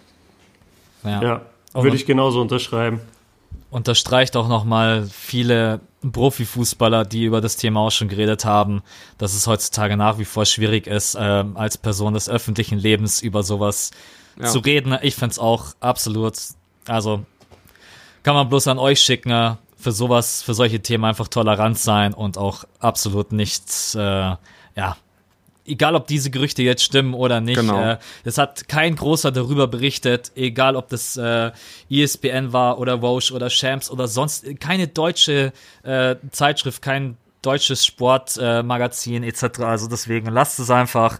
Ähm, und Und äh, je- jetzt, jetzt habe ich doch auch noch einen Punkt dazu. Und zwar, wir haben es ja gerade gesagt, es sind ja Gerüchte. Genau. Und man muss sich Ja. jetzt auch mal vorstellen, wie einfach es in der heutigen Zeit ist, eben durch Social Media und weil Leute nie die Wahrheit interessiert, sondern einfach nur, was ist am was ist, äh, was entertaint am meisten. Genau. Dass dieses Gerücht jetzt letztendlich, was es halt im Moment noch ist, so die Runde macht, dass 90% der Basketballfans das einfach als Fakt hinnimmt. Ja. Also ich, ich wurde nicht einmal gefragt, so, hey, glaubst du, da ist was dran, sondern ich wurde immer nur gefragt, mach ein Video zu Dwight Ja. Howard. Was sagst du zu Dwight Howard? Das, das, das, Dwight Howard. Nicht einmal so, ey, ist das vielleicht fake? Ey, was ist denn das? Kannst du mich da aufklären? Whatever. Also das finde ich auch nochmal erschreckend und dann auch vielleicht so ein Appell an alle, vor allem immer die Jüngeren, wenn sie halt auf Social Media und sowas, gerade wenn ihr da eure Nachrichten bezieht, ey, glaubt nicht alles. Und selbst wenn es irgendwie eine Anschuldigung gibt und es gibt einen Screenshot, ja, du kannst einen Screenshot faken. Halt, wir haben, wie Siebes sagt, 2018. Mit Photoshop kannst du alles auf dieser Welt faken, was, was ein Internetverlauf darstellen soll. Ähm, ja, hinterfragt es einfach ein bisschen und nehmt nicht alles, was als Gerücht aufkommt, nur weil es lustig ist für manche oder entertaining, nehmt es nicht sofort als, äh, als 100% die Wahrheit an. Punkt. Punkt. Punkt. Finde ich Sehr gut. gut. Sehr gut.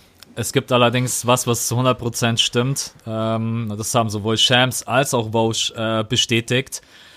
Und zwar, dass John Wall äh, zu Scott Brooks im äh, Training einfach mal ganz cool äh, Fuck you gesagt hat. Nachdem, äh, nachdem er, ich habe keine Ahnung, in welcher Tonlage er das gesagt hat. Da muss man zum Beispiel auch wieder vorsichtig sein. Du stehst nicht nebendran. Du hast keine Ja. Ahnung, ob Scott Brooks da gerade eben auch selber total abgefuckt war und genervt. Ähm, aber hat dann einfach zu ihnen gesagt, hey Jungs, von euch muss allen mehr kommen. Und wenn dann dein Leader, dein Franchise-Player zu dir selber sagt, fuck you, ähm, boah, also das war schon, ich habe da auch echt nochmal mir den Tweet von Vosch rausgesucht, ob das wirklich stimmt. Das ist jetzt auch, also bestimmt ist bei ihm nicht auch alles zu 100 Prozent, aber ganz, ganz seltener, dass, oder ich habe es noch nie erlebt, dass er irgendwie was bestätigt hat, was nicht so ist. Ähm, und dann kommt Bradley Beal hinterher und hinterfragt die Führung der Franchise. Äh, ich übersetze das mal auf Deutsch aus dem Kopf. Ja, irgendwie so. Man sollte auch mal hinterfragen, ob der Fisch nicht vom Kopf herabstinkt. Also quasi GMs, Front Office und so weiter. Ja, und dann kommen die Washington Wizards und sagen, ganz cool, beide sind freigegeben für einen Trade. Und dann war am nächsten Tag, äh, zumindest auf allen NBA-Seiten, äh, erstmal, ja, ein Feuer entfacht, sage ich mal. Glaubt ihr, glaubt ihr, die Washington Wizards müssen, unabhängig jetzt davon, die müssen sich einfach neu erfinden? Das funktioniert alles so überhaupt nicht mehr? Boah. Siebes, geh Ja, rein. ich weiß gar nicht, wo ich anfangen soll. Also wo soll man bei den Washington Wizards ansetzen? Also ich finde, es ist wirklich ein Kunststück in diesen Zeiten, die am schlechtesten funktionierende Organisation in Washington DC, DC zu sein. Aber die Wizards kriegen es hin. Und äh, das ist wirklich der absolute Wahnsinn. Also mir fehlen gerade wirklich die Worte. Ich weiß nicht, wo ich jetzt gerade ansetzen soll, wo es am meisten stinkt, wo die meisten Probleme sind. Also man, ich, man müsste am, wirklich einen kompletten Neustart machen. Also wenn ich jetzt hier gerade an meinem Rechner sitze, wirklich einmal alles runterfahren, alles runterziehen, Format C und alles neu aufsetzen. Weil es ist wirklich so viel kaputt. Also wo willst du jetzt sagen, ey, wenn wir diesen Schalter da umdrehen, dann kriegen wir es wieder in den Griff. Sehe ich einfach nicht. Also Björn, bitte hilf mir. Was, was macht man da? Ähm, Der hat auch keine Boah. Ahnung. nee, es ist, es ist so schwer. Also ich, ich wüsste so, oder für mich wäre die, die Formatierung der Festplatte wäre für mich eigentlich mit einem Deal geregelt. Aber ich weiß einfach nicht, ob man das bringen kann. Und mein Vorschlag wäre einfach John Wall so schnell wie möglich da raus. Ja. Also wenn ich Washington wäre, dann sehe ich seit Jahren eigentlich, dass so dieser beständige Hauptproblemkern John Wall ist. Sei es jetzt, dass er mit dem Coach nicht klarkommt oder mit irgendwelchen Teammates. Wir haben es zuletzt gesehen mit Gortat. Ähm, in der letzten Saison war es nämlich auch richtig krass bei den, bei den Wizards. Die hatten dann Glück, dass sie es noch in die Playoffs geschafft haben und äh, wurden dann, glaube ich, von den Raptors in der ersten Runde rausgehauen. Und äh, da gab es so viel Probleme hinter den Kulissen. Und letztendlich stammt es leider immer wieder von John Wall. Ähm, und Bradley Beal ist auf jeden Fall der wesentlich jüngere Spieler. Ähm, oder ich weiß gar nicht, ob er so viel jünger ist, aber er ist, glaube ich, erst 25 Jahre alt. Drei er Jahre spielt eine jünger. geile Saison. Drei Jahre jünger. Ähm, ich, ich würde meine Zukunft, wenn ich Washington wäre und ich hätte es in der Hand, dann würde ich meine Zukunft auf Bradley Beal setzen, weil er ist zum Beispiel ein Spieler, von ihm habe ich noch nie gehört, dass er ein anstrengendes Ego hätte, dass er irgendwie Probleme macht, sondern es ist immer in Verbindung mit Wall eben. Und deshalb würde ich einfach versuchen, John Wall herzutraden. Vielleicht für Kemba Walker, vielleicht haben ja die, die Charlotte Hornets Bock auf John Wall. Sich einen 141 Ähm, Millionen garantierten Vertrag zu holen. Jo. Boah. Also, ja, ich glaube, okay. genau das, was du sagst, ist so ein bisschen das Problem der Wizards. Sie wollen wahrscheinlich lieber Wall loswerden, aber der Spieler mit dem viel höheren Value, äh, für den sich wahrscheinlich auch viel mehr Franchises interessieren würden, ist Beal. Das ist so ein bisschen das Dilemma, vor dem sie stehen. Ja. Und äh, Max hat es gerade schon angesprochen, das Gehalt, der Vertrag von Wall ist einfach geisteskrank. Also in seinem letzten Jahr 2022, 2023 verdient er einfach mal 47 Millionen Dollar. Das ist, das ist halt wirklich Scheiße. der absolute Wahnsinn. Wer hat das eigentlich? Oh mein Gott. Ja. Oh mein Gott. Okay, ja, dann, dann sind die Wizards für die nächsten zehn Jahre verdammt. Es gibt nur Boah. eine Franchise, die das stemmen könnte, und das sind die Phoenix Suns. Und die suchen einen Point Guard. Aber ich Da weiß, passt er auch hin. Da passt er auch hin. Und dann können die Suns, dann können die Suns wieder scheiße sein für zehn Jahre. Und dann kann mir jeder wieder erzählen, boah, aber Devin Booker ist so gut. Ähm, die werden trotzdem nie was reißen. so für also- alle, für alle Suns-Fans. Ich sag mal, bevor die Knicks ihr Management und auch den Trainerstab ausgetauscht haben, wäre das ein typischer Knicks-Move auch gewesen. Aber selbst die werden jetzt so einen Fehler niemals begehen. Also ich wüsste nicht, wer wirklich, welcher GM sagt, okay, das ist ein guter Move für die Zukunft meiner Franchise, sehe ich einfach nicht. ich bin gerade eben echt am gucken, wer einen höheren Vertrag hat. Das gibt's doch gar nicht. Jetzt schau ich mal bei Stephen Curry, ob der einen höheren hat, weil ich kann mich nicht erinnern, so einen Riesenvertrag mal. Ich glaube 47, aber ja, James Harden vielleicht. Was haben wir jetzt? Warte, wir haben hier. Nein, Steph verdient eine Million weniger in seinem letzten Jahr. Das musst du dir mal geben. Das musst Ja. du dir mal geben. Jetzt schaue ich noch bei James Harden, weil dann fällt mir auch kein anderer mehr ein. Äh, James Harden Contract. Der könnte drüber sein, der könnte drüber Der sein. könnte drüber sein. Wir schauen rein. Ich glaube Der, äh, 47. Was? Wieso? Was? Er bekommt im nächsten Jahr 30 Millionen. Vierjahresvertrag 117. Durchschnittlich 29. Also viel, viel weniger. Hä? Ja, steht bei Spotrack. Dieser Contract-Seite, da steht drin. Hm. Okay. Oder nein, Das nein, okay, upcoming Contract Extension, sorry, sorry. Ähm, Ja. 46,872. Das ist genauso viel wie John Wall. Äh, Genau also das sogar ein gleiche. bisschen weniger, ein bisschen weniger sogar. ja, Oder? warte. Ja. Komma, ach, 46,872, das haben beide. Okay, dann ist das wahrscheinlich das, das Max, was möglich war. Ja, Aber trotzdem der absolute Wahnsinn. völlig krank. Also John Wall, nichts gegen ihn, ist ja eigentlich auch ein solider Point Guard. Ich sträube mich dagegen, dagegen zu sagen, es ist ein Top 5 Point Guard. Ähm, alleine von seiner Art und Weise, wie Björn auch schon gesagt hat, in den letzten Jahren, es gab immer wieder Themen, immer wieder Stress bei den Wizards und John Wall war fast immer mit involviert und jetzt auch auf dem Feld. Ja, also ich schaue mir auch momentan keine Games mehr von denen an. Ich habe mir zwei Spiele reingezogen, als dieses Thema aufgekommen ist. Da habe ich mir einfach nur gedacht, also so einen hässlichen Basketball, den spielen doch eigentlich nur die Rockets. no, no, übrigens, Björn, äh, als wir unseren letzten Podcast gemacht haben, haben wir ja hardcore gelästert. Und seitdem haben sie, glaube ich, irgendwie sieben Spiele gewonnen. also die Houston Rockets. Ja. Das war echt. Ja, ich weiß. Ja. Ähm, okay, also ich glaube, wir sind uns einig, diesen Vertrag von John Wall, den holt sich niemand, weil dann wäre man einfach wirklich komplett dumm. Würde ich jetzt Ruiniert. einfach mal, ja, ruiniert, dumm, aber was auch immer. Ähm, Ich, ich tippe auf die Suns. Irgendwie, ich glaube, die machen das. ich könnte es mir Ich echt weiß nicht warum, aber die machen das. Ich könnte es mir echt auch vorstellen, aber dieser Vertrag ist, äh, wird ein Riesenproblem, müssen wir Gott sei Dank als Front Office nicht lösen. Was wir aber versuchen können, wir haben es gerade eben schon gesagt, Bradley Beal. Guter Shooting Guard, gutes Shooting, 25 Jahre alt, hat einen Vertrag, der echt okay ist mit im Jahr 2021 bekommt, 22, 2021 bekommt er dann 28 Millionen. Ja, wer könnte sagen, ey, Bradley Beal passt. Also ich habe jetzt die Lakers gehört. Ich habe mir haben auch gestern einige geschrieben, warum nicht die ähm, Sixers, also Philly, dass man einfach sagt Jimmy Butler auf die 3 und äh, Bradley Beal auf die 2. Was glaubt ihr? Glaubt ihr, gibt es eine Option Bradley Beal oder sagen die Franchise, na, so geil ist er jetzt auch nicht, ist jetzt auch nicht so dieser Two-Way-Player, den man auf der Position haben möchte? Vielleicht Lakers. Ich, Lakers ist das Thema, was am meisten droppt. Ich würde es anstelle der Lakers auf keinen Fall machen. Wenn ich ehrlich bin. Also Weil rein spielerisch glaube ich schon, dass es ein guter Fit wäre für LeBron. Mhm. Aber ich Das denke, stimmt, dass ja. das, was die Wizards fordern werden, wird den Lakers zu viel sein. Also ich glaube, daran wird es allein scheitern. Plus die Tatsache, dass, dass die Lakers, glaube ich, auch wirklich nach dem ganz großen Fisch schielen. Beispielsweise Kevin Durant. Und ich, ich habe die Zahlen jetzt nicht genau im Kopf, aber ich könnte mir vorstellen, dass wenn sie Beal holen und dafür beispielsweise ein Paket um Ingram schnüren, dass es dann schon eng werden könnte mit einem Max für KD. Dementsprechend, ähm, ich glaube, dass es ein guter Fit wäre. Ich glaube aber nicht, dass Magic das machen wird. Ja, ich habe so ein bisschen das Gefühl, also ihr könnt, könnt ihr mich auch gerne korrigieren, aber ich finde, Bradley Beal ist genauso, der ist, der ist so an der Schwelle, dass ein Team alles für ihn geben würde oder auch nicht.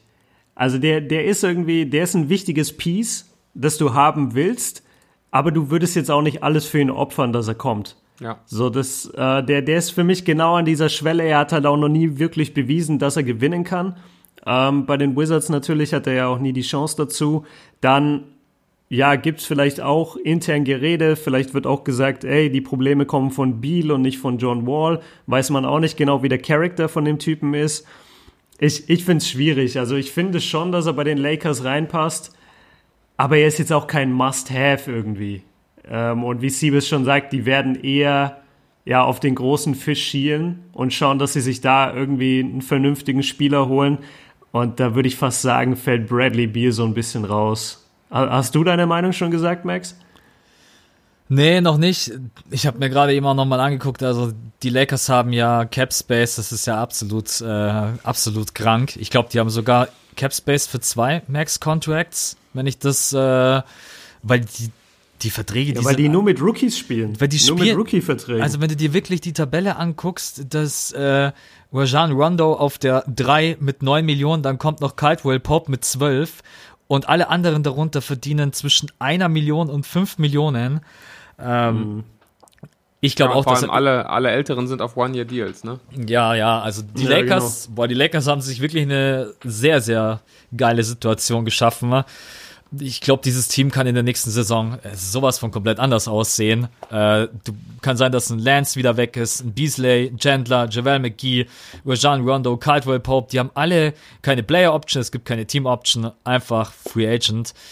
Ähm, Beal, wie ihr gesagt habt, es ist echt ein guter Shooter, aber ja, also ich würde auch auf die auf die Free Agency warten und würde dann dort gucken, dass ich ein KD bekomme oder vielleicht ist es doch ein Demarcus Cousins oder vielleicht ja Kawhi Leonard. Was ist eigentlich bei dem? Der hat ja jetzt einen Ver Nee, den sein Vertrag läuft auch aus, ja.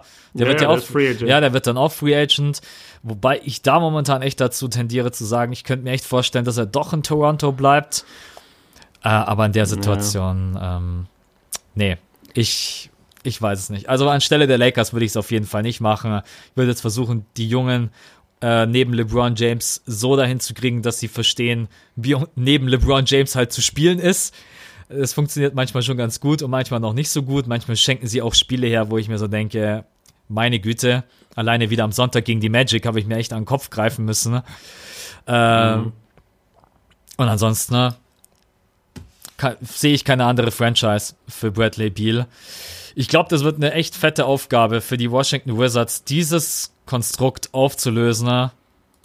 Ich bin froh, dass ich nicht im Front Office sitze bei denen. Echt. Also, um die Verträge und um die Trading äh, Values und Möglichkeiten möchte ich mich echt nicht kümmern. Gut. Dieses Thema hätte ich jetzt relativ kurz gehalten, außer ihr habt noch irgendwas? Wurde alles gesagt von meiner Seite. Ja. Okay. Woll, ich glaube, wir haben noch diese 10 Minuten, oder? Thema 6, User-Fragen. Jetzt müssen wir ich ja, hab sie. Jetzt Let's go. Let's go. Wäre ja jetzt auch blöd, wenn wir es nicht machen. Ja. Äh, genau. Björn und ich, wir haben ähm, bei, mit Björn habe ich zwar jetzt gar nicht kommuniziert, aber wenn du noch äh, Fragen hast auf deine Insta-Story, kannst du die gerne mit reinwerfen. Wir haben euch Ja. einfach gefragt auf Insta, habt ihr Fragen? Ich habe echt versucht, nur Fragen rauszupicken. Ja, nein oder einen Namen und deswegen äh, versuchen wir das jetzt auch relativ kurz zu machen. Äh, Kawhi Leonard, ein Leader? Ja oder nein? Björn, Ja, ja. Siebes? Ja, ja. ja. So, sollen wir ein bisschen ausführen oder Ja, sollen wir einfach nur Ja, Nein machen? Ähm, Also wir können doch ganz, kurz, ja, ganz kurz ausführen schon. Ja, können wir Ja. schon machen. Ähm, also zum einen, ich glaube, die Leute, das ist halt auch wieder so Social Media mäßig. Äh, keiner hat das volle Zitat von Pop von Popovic gelesen, sondern es jeder hat nur dieses diesen einen Satz genommen. So Kawhi ist halt kein Leader.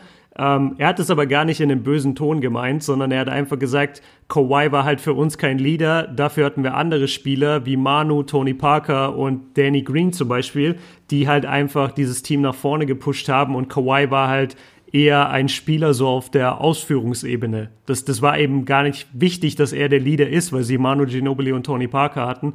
Und äh, das wurde meiner Meinung nach wieder total unnötig aufgeblasen.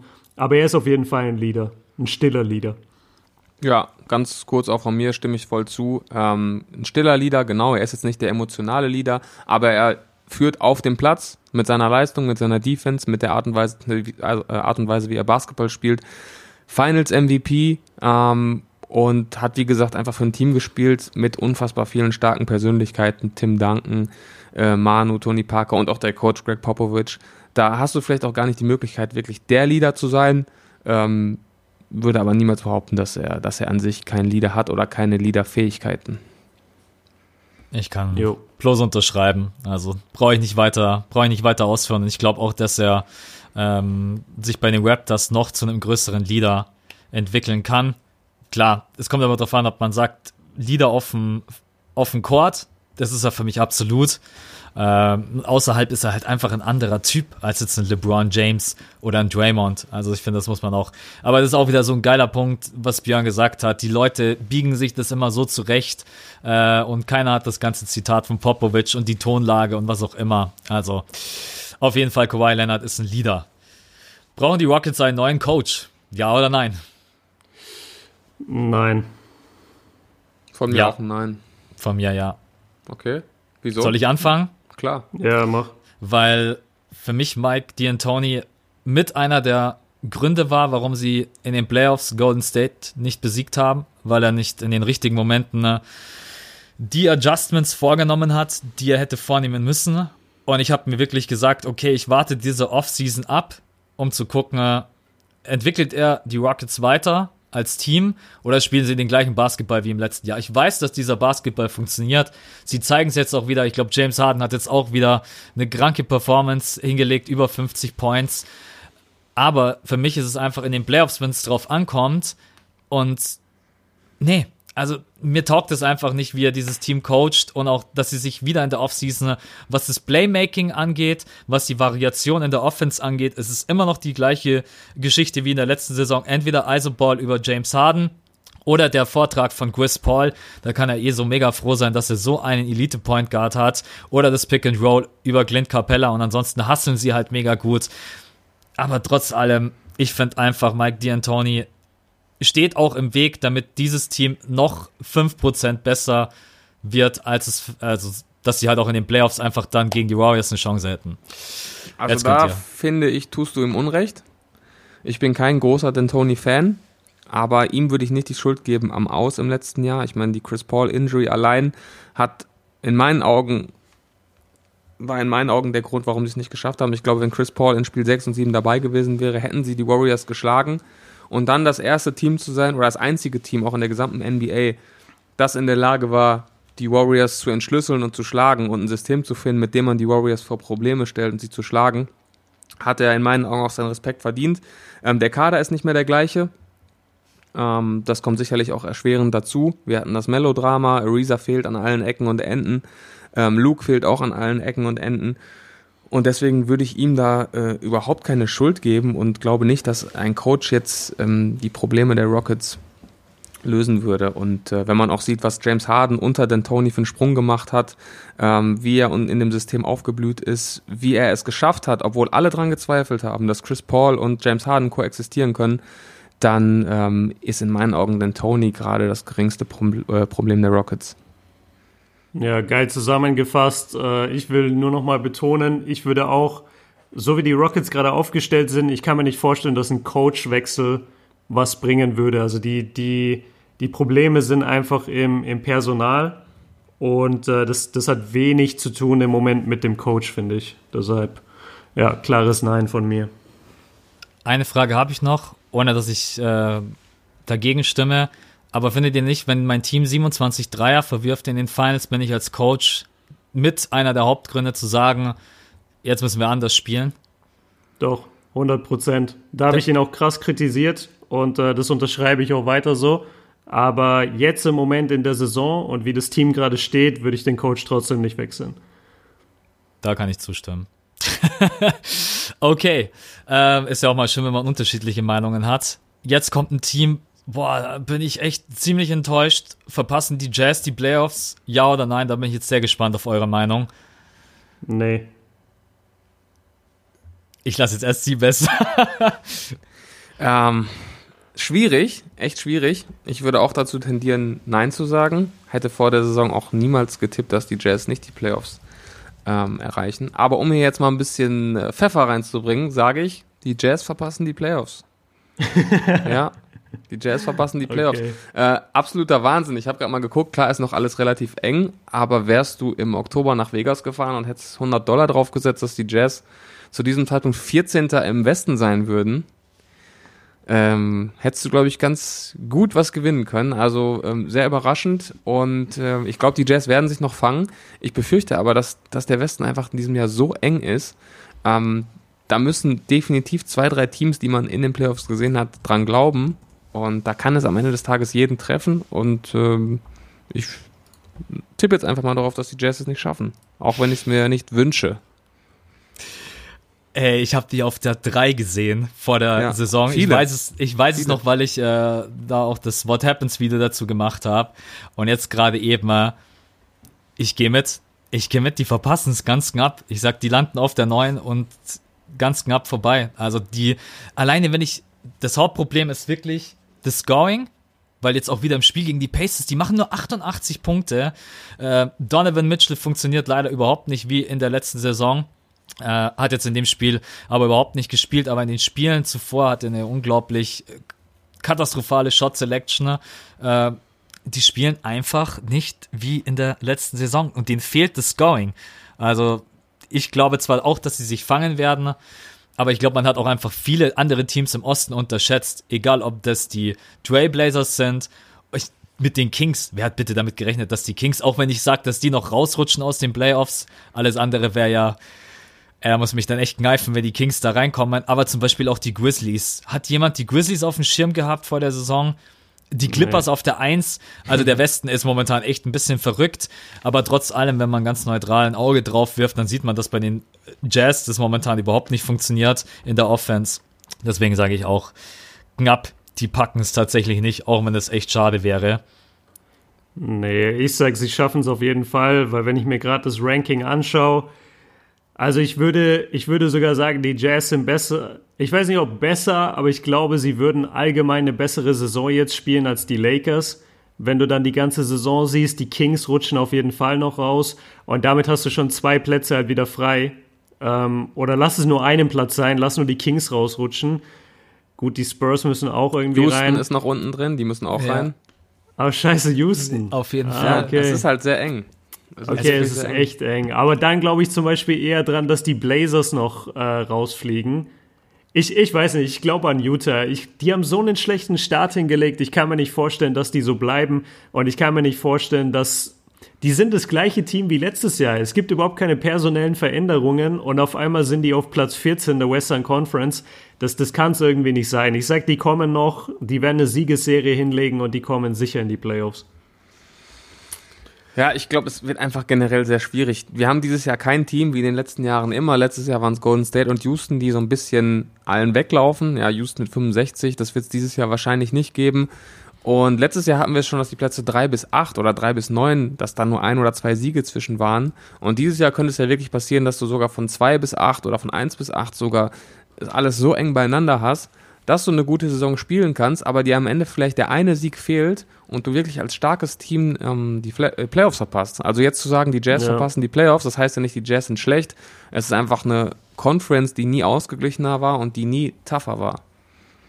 Das stimmt tough, tough ist die Conference auf jeden Fall. Das wird auf jeden Fall auch geil, auch für uns als Fans. Wenn am letzten Spieltag noch alles möglich ist. War, glaube ich, in der letzten Saison ja auch so irgendwie mit den Timberwolves und den Spurs Nuggets, oder war das? Nuggets. Und Nuggets, Nuggets, genau. Ja, das ist dann schon immer so geil. Also, ja, lassen wir uns, lassen wir uns überraschen, ne? Äh, Nächster Punkt, wobei wir da jetzt echt aufpassen müssen, dass wir nicht zu weit ausufern, können die Bulls wieder eine erfolgreiche Franchise werden? Wobei auch die Frage ist, was heißt erfolgreich, äh, ja oder nein? Sagen wir mal mit dem äh, aktuellen Team, was sie haben, um es ein bisschen einzugrenzen. Ich, ich muss ehrlich gestehen, dass, dass ich da ziemlich raus bin. Ich habe die Bulls dieses Jahr einmal gesehen und ich habe mich nicht weiter mit ihnen befasst äh, und deshalb kann ich dazu gerade gar nichts sagen. Hast du was, Siebers? Ja, also mich, ich würde mich jetzt auch nicht als, als Bulls Insider bezeichnen, da stimme ich, äh, stimme ich dem Björn zu. Da würde ich jetzt äh, lügen, wenn ich sagen würde, da habe ich einen guten, eine gute Perspektive oder einen guten Ausblick. Ähm, theoretisch kann, hat jede Franchise das Potenzial, irgendwann wieder ähm, ja, erfolgreich zu werden. Ich denke aber auch von dem, was ich mitbekomme, dass es ein langer Weg ist, dass der Kader weit davon entfernt ist, ähm, wirklich eine Rolle zu spielen. Haben viele junge Talente, auf denen man sicherlich aufbauen kann, aber es gehören so viele Faktoren dazu, dass das eine Frage ist, die man auch in meinen Augen schwer mit Ja oder Nein beantworten kann. Ich glaube, es braucht einfach noch sehr viel Zeit. Ja. Sehe ich auch so. Kann auch Nein sagen. Die nächsten vier, fünf Jahre ähm, ja. wird das auf jeden Fall extrem schwierig. Letzte Frage, die ich jetzt zumindest bekommen habe und mir rausgepickt habe, weil da bin ich auch gespannt auf eure Meinung. Welchen Star sollten sich die Lakers in der Offseason, und ich mache jetzt mal noch ein paar Wörter dazu, auf jeden Fall holen. Mir egal, Anthony Davis. Anthony Davis, sage ich. Ich hätte auch gerne AD, sehe es allerdings als äh, große Herausforderung an, ihn zu holen, deswegen sage ich KD. Ist Anthony Davis äh, Free Agent? Nee, den nee der muss getradet ja. werden. Aber, aber dann, dann habe ich direkt die Frage an dich, Siebes wie, wie passen KD und LeBron zusammen? Ich, ich sehe die irgendwie nicht zusammen auf einem Feld. Ich sehe die total. Also wenn ein Spieler in der Lage ist, äh, mit, mit einem anderen Spieler, egal wie er spielt, zu koexistieren, das ist in meinen Augen LeBron. Gerade jetzt, in diesem späten Zeitpunkt seiner Karriere, hat auch mehrmals angedeutet, dass er nicht mehr so viel oder dass er gerne auch mehr off the ball spielen würde. Den Druck, den KD ihm abnehmen würde in der Offense, die Defense von KD, die oben drauf käme und allein auch die Storyline in meinen Augen. KD geht von den Warriors zu den Lakers und versucht dann mit LeBron sein altes Team zu schlagen, nach dem Streit mit, mit Draymond, nach dem ganzen Beef. Ähm, das wäre eine Geschichte, die will ich einfach sehen. Ich glaube, es wäre. Echt? Ja, es wäre eine Geschichte, die will ich einfach sehen und ich, ich kann mir KD sehr gut vorstellen mit seinem äh, ja, Buddy auch, LeBron. Ich meine, in der Offseason machen sie auch gerne mal was zusammen, ähm, mhm. respektieren sich sehr, äh, sind vielleicht sogar befreundet. Ähm, ich kann es mir vorstellen. Ey, was er auf Banana Boat. ja, sie haben doch diesen, sie haben doch dieses, dieses Uber-Format gemacht mit Carrie Champion. Ja. Deswegen sagen auch viele, das, das neue Banana das Uber-Duo, genau. Ey, ich würde sagen, wenn er das macht und wirklich auch dieser Narrative gepusht wird, um jetzt die Warriors äh, vom Thron zu stoßen, ey, dann, dann kann ich den Typen nie wieder respektieren. das wäre ja, das wär ja ein Bitch-Move dann nach dem anderen. Oh, bei den Warriors läuft's gerade nicht. Ja, jetzt gehe ich zu LeBron, zum, zum Papi und heul mich da aus und hol mit Papi dann den Ring. Nee. Da, also ich, ich, kann mir anders. das gar nicht vorstellen. Das sehe ich aber anders, weil er würde zu einer Franchise gehen. Ich meine, wir sehen die Lakers alle wahrscheinlich maximal in den Semis. Also keiner sieht die, glaube ich, die Lakers dieses Jahr als Contender. Er würde ja nicht nee. zu einem Team gehen, das schon gewonnen hat. Er würde zu einem Team gehen, das trotz LeBron eine lange Durststrecke hinter sich hat und das definitiv noch diesen zusätzlichen Erlöser braucht, um wirklich Contender zu sein. Und deswegen ist der Move für mich, äh, wäre der nicht vergleichbar. Und zumal er will den Max-Deal, er will weiter contenten Und er legt auch sehr viel Wert auf Sachen abseits des Courts, was Business Opportunities angeht. Und da bietet LA schon ein nettes Gesamtpaket. Max, was sagst du? Weil ich, ich ey, wenn das passiert, ne, ich, ich guck nie wieder, ich guck nie wieder Kevin Durant Spiele. Uh, ich, ich glaube ehrlich gesagt, dass es auch KD wird, aber ich bin genauso Fuck. wie du, genauso wie du, Björn. Ich will's nicht sehen. Ich will's, ich, ich würde es mehr feiern, wenn KD echt zu den Knicks geht oder irgendwie sowas, um dort, um auch ein wirklich talentiertes Team, was er um sich herum hat, äh, dann nochmal zeigt, okay, ich kann das auch ohne äh, LeBron James oder die ganzen anderen Stars, aber ich glaube, weil wenn ich mir jetzt angucke, wer Free Agent wird, Kawhi Leonard, ich glaube, der hat sich jetzt ein paar Mal so krass gegen die Lakers geäußert, das kann ich mir gerade irgendwie gar nicht mehr vorstellen.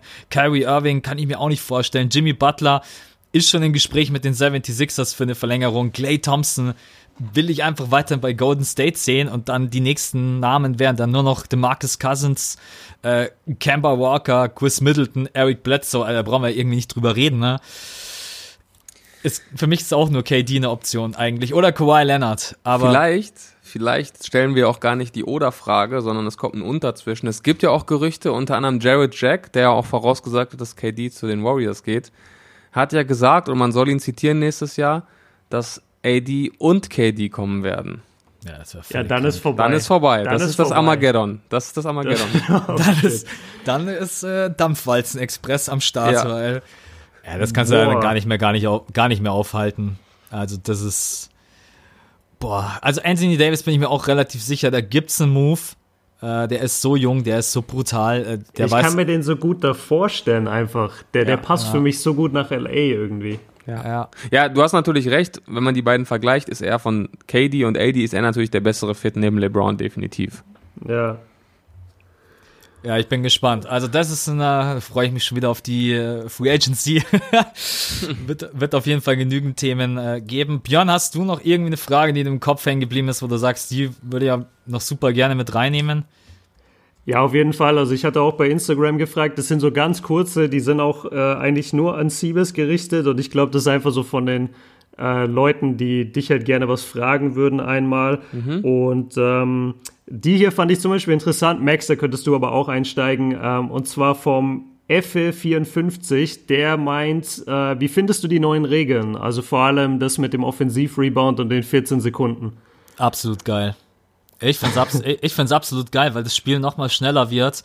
Äh, der Rebound kommt zu dir, du hast wieder 24 Sekunden, du hast wesentlich mehr Possessions. Stellenweise merkst du den Spielern auch an, dass sie es noch nicht zu 100% drin haben, dass sie dann sagen, ach scheiße, ich habe nur 14 Sekunden, verdammt, Shotclock Violation. Ne? Eine ja. Regeländerung, die ich echt cool finde, muss ich sagen. Ja, ähm, stimme ich total zu, zumal äh, ich ja auch selbst noch aktiv bin und es ja auch selber so spiele. Ähm, mhm. Zumal auch ein Freund davon bin, wenn sich die Basketballregeln im internationalen äh, Gesamtbild, sage ich mal, angleichen. Und wie Max auch schon gesagt hat, das Spiel wird schneller, du musst schnellere Entscheidungen treffen, es wird attraktiver, also bin ich auf jeden Fall ein Freund von. Okay, dann äh, welchen Wunsch-Champion hast du oder habt ihr? Oh. Boah. Das ist ja ein Champion. Ja. 76ers. Um, Lakers. Lakers. Lakers.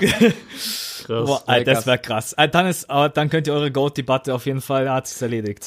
Genau das. Es wird natürlich nicht passieren, aber es ist, ist jetzt nach meinem Wunsch gefragt und genau aus diesem Grund die Lakers. Okay, und dann habe ich noch eine letzte und äh, die interessiert mich auch und die interessiert auch Max und wir haben auch schon oft drüber geredet oh oh. mit dir. Oh oh. Aber ich habe noch nichts gesehen und ich bin gespannt. Wann machst du deinen Basketballkanal auf? Ja, das ist ein sehr interessantes und großes Thema, auch für mich gerade. Ähm, ich versuche gerade im Hintergrund viel in die Wege zu leiten. Das ist alles nicht so einfach, weil ich bei sowas auch echt immer total perfektionistisch bin und immer schnell unzufrieden bin. Deswegen mhm. zieht sich das schon eine ganze Weile. Aber ich habe mir jetzt das Ziel gesetzt, ähm, weil ich habe nach einem realistischen Ziel gesucht und einem, was, was zugleich aber auch nicht zu weit in der Zukunft liegt. Und deswegen äh, ist jetzt das erste Mal, dass ich das öffentlich sage, ist mein offizielles Ziel jetzt ähm, nach dem All-Star-Weekend. Geil. Geil. Ja. Schau mal, Max, nice. wir haben den Exclusive. Ja, ja. ja wir sind die Ersten, die das wissen. Den Podcast, den werde ich für ein paar tausend Euro verkaufen. An Aber irgendwelchen Zeitschriften, Brigitte und so. Ja, die wird das, die wird das sicher brennend interessieren. Aber ähm, ist auch gut, dass ich es jetzt gesagt habe, weil jetzt habe ich auch offiziell den Druck. Ja. Bisher hat es ja nur für mich behalten. Jetzt habe ich es gesagt und jetzt muss ich es auch hinbekommen. Macht mir noch ein bisschen mehr Feuer. Okay. Oder, oder es kommt in 20 Minuten der Anruf, ey Max, schneid das raus. ich bin noch nicht ready, genau, schneid richtig, raus. Richtig, Ja, cool. Ja, ey, alles. Geile Sache, Mann. Da sind wir auf jeden Fall gespannt. Äh, ja, passt ja da. Also ich glaube, jeder von den, von den Leuten, von den Zuhörern, wenn sie dich jetzt das erste Mal im Podcast gehört haben, hätte es mich eh überrascht. Aber auch so, wenn du auf unseren Kanälen aufgetaucht bist, also das Feedback, was ich halt immer bekommen habe, ist, ich wusste gar nicht, dass Siebes sich so krass auskennt im Basketball. Und äh, da bietet sich bei dir auf jeden Fall an, dass du auch deinen eigenen Kanal hast. Ja, vielen Dank. Das freut mich natürlich sehr. Ähm, muss auch euch danken, weil ich ja durch euch auch jetzt in letzter Zeit oder seitdem wir zusammen in Athen waren, viel öfter die Möglichkeit hatte, sowas mal auszuprobieren, auch öffentlich über NBA-Themen zu reden. Äh, macht mir riesen Spaß, waren für mich auch immer ähm, ja irgendwo auch gute Übungen und ähm, ja, das Schau mal, der hat das auch, ausgenutzt. Man, ja, ich habe mich ausgenutzt, genau. Das war, das war die, das war der Plan von Anfang an. Nein, aber dass man mit euch auch einfach gut diskutieren kann und dass, dass ihr da auch auf einem unfassbaren Level seid, was, was Knowledge angeht, das, das macht einfach Spaß und äh, hat mich auch nur noch mehr bestärkt, dass ich, dass ich Bock habe, da auch was Eigenes in die Richtung zu machen.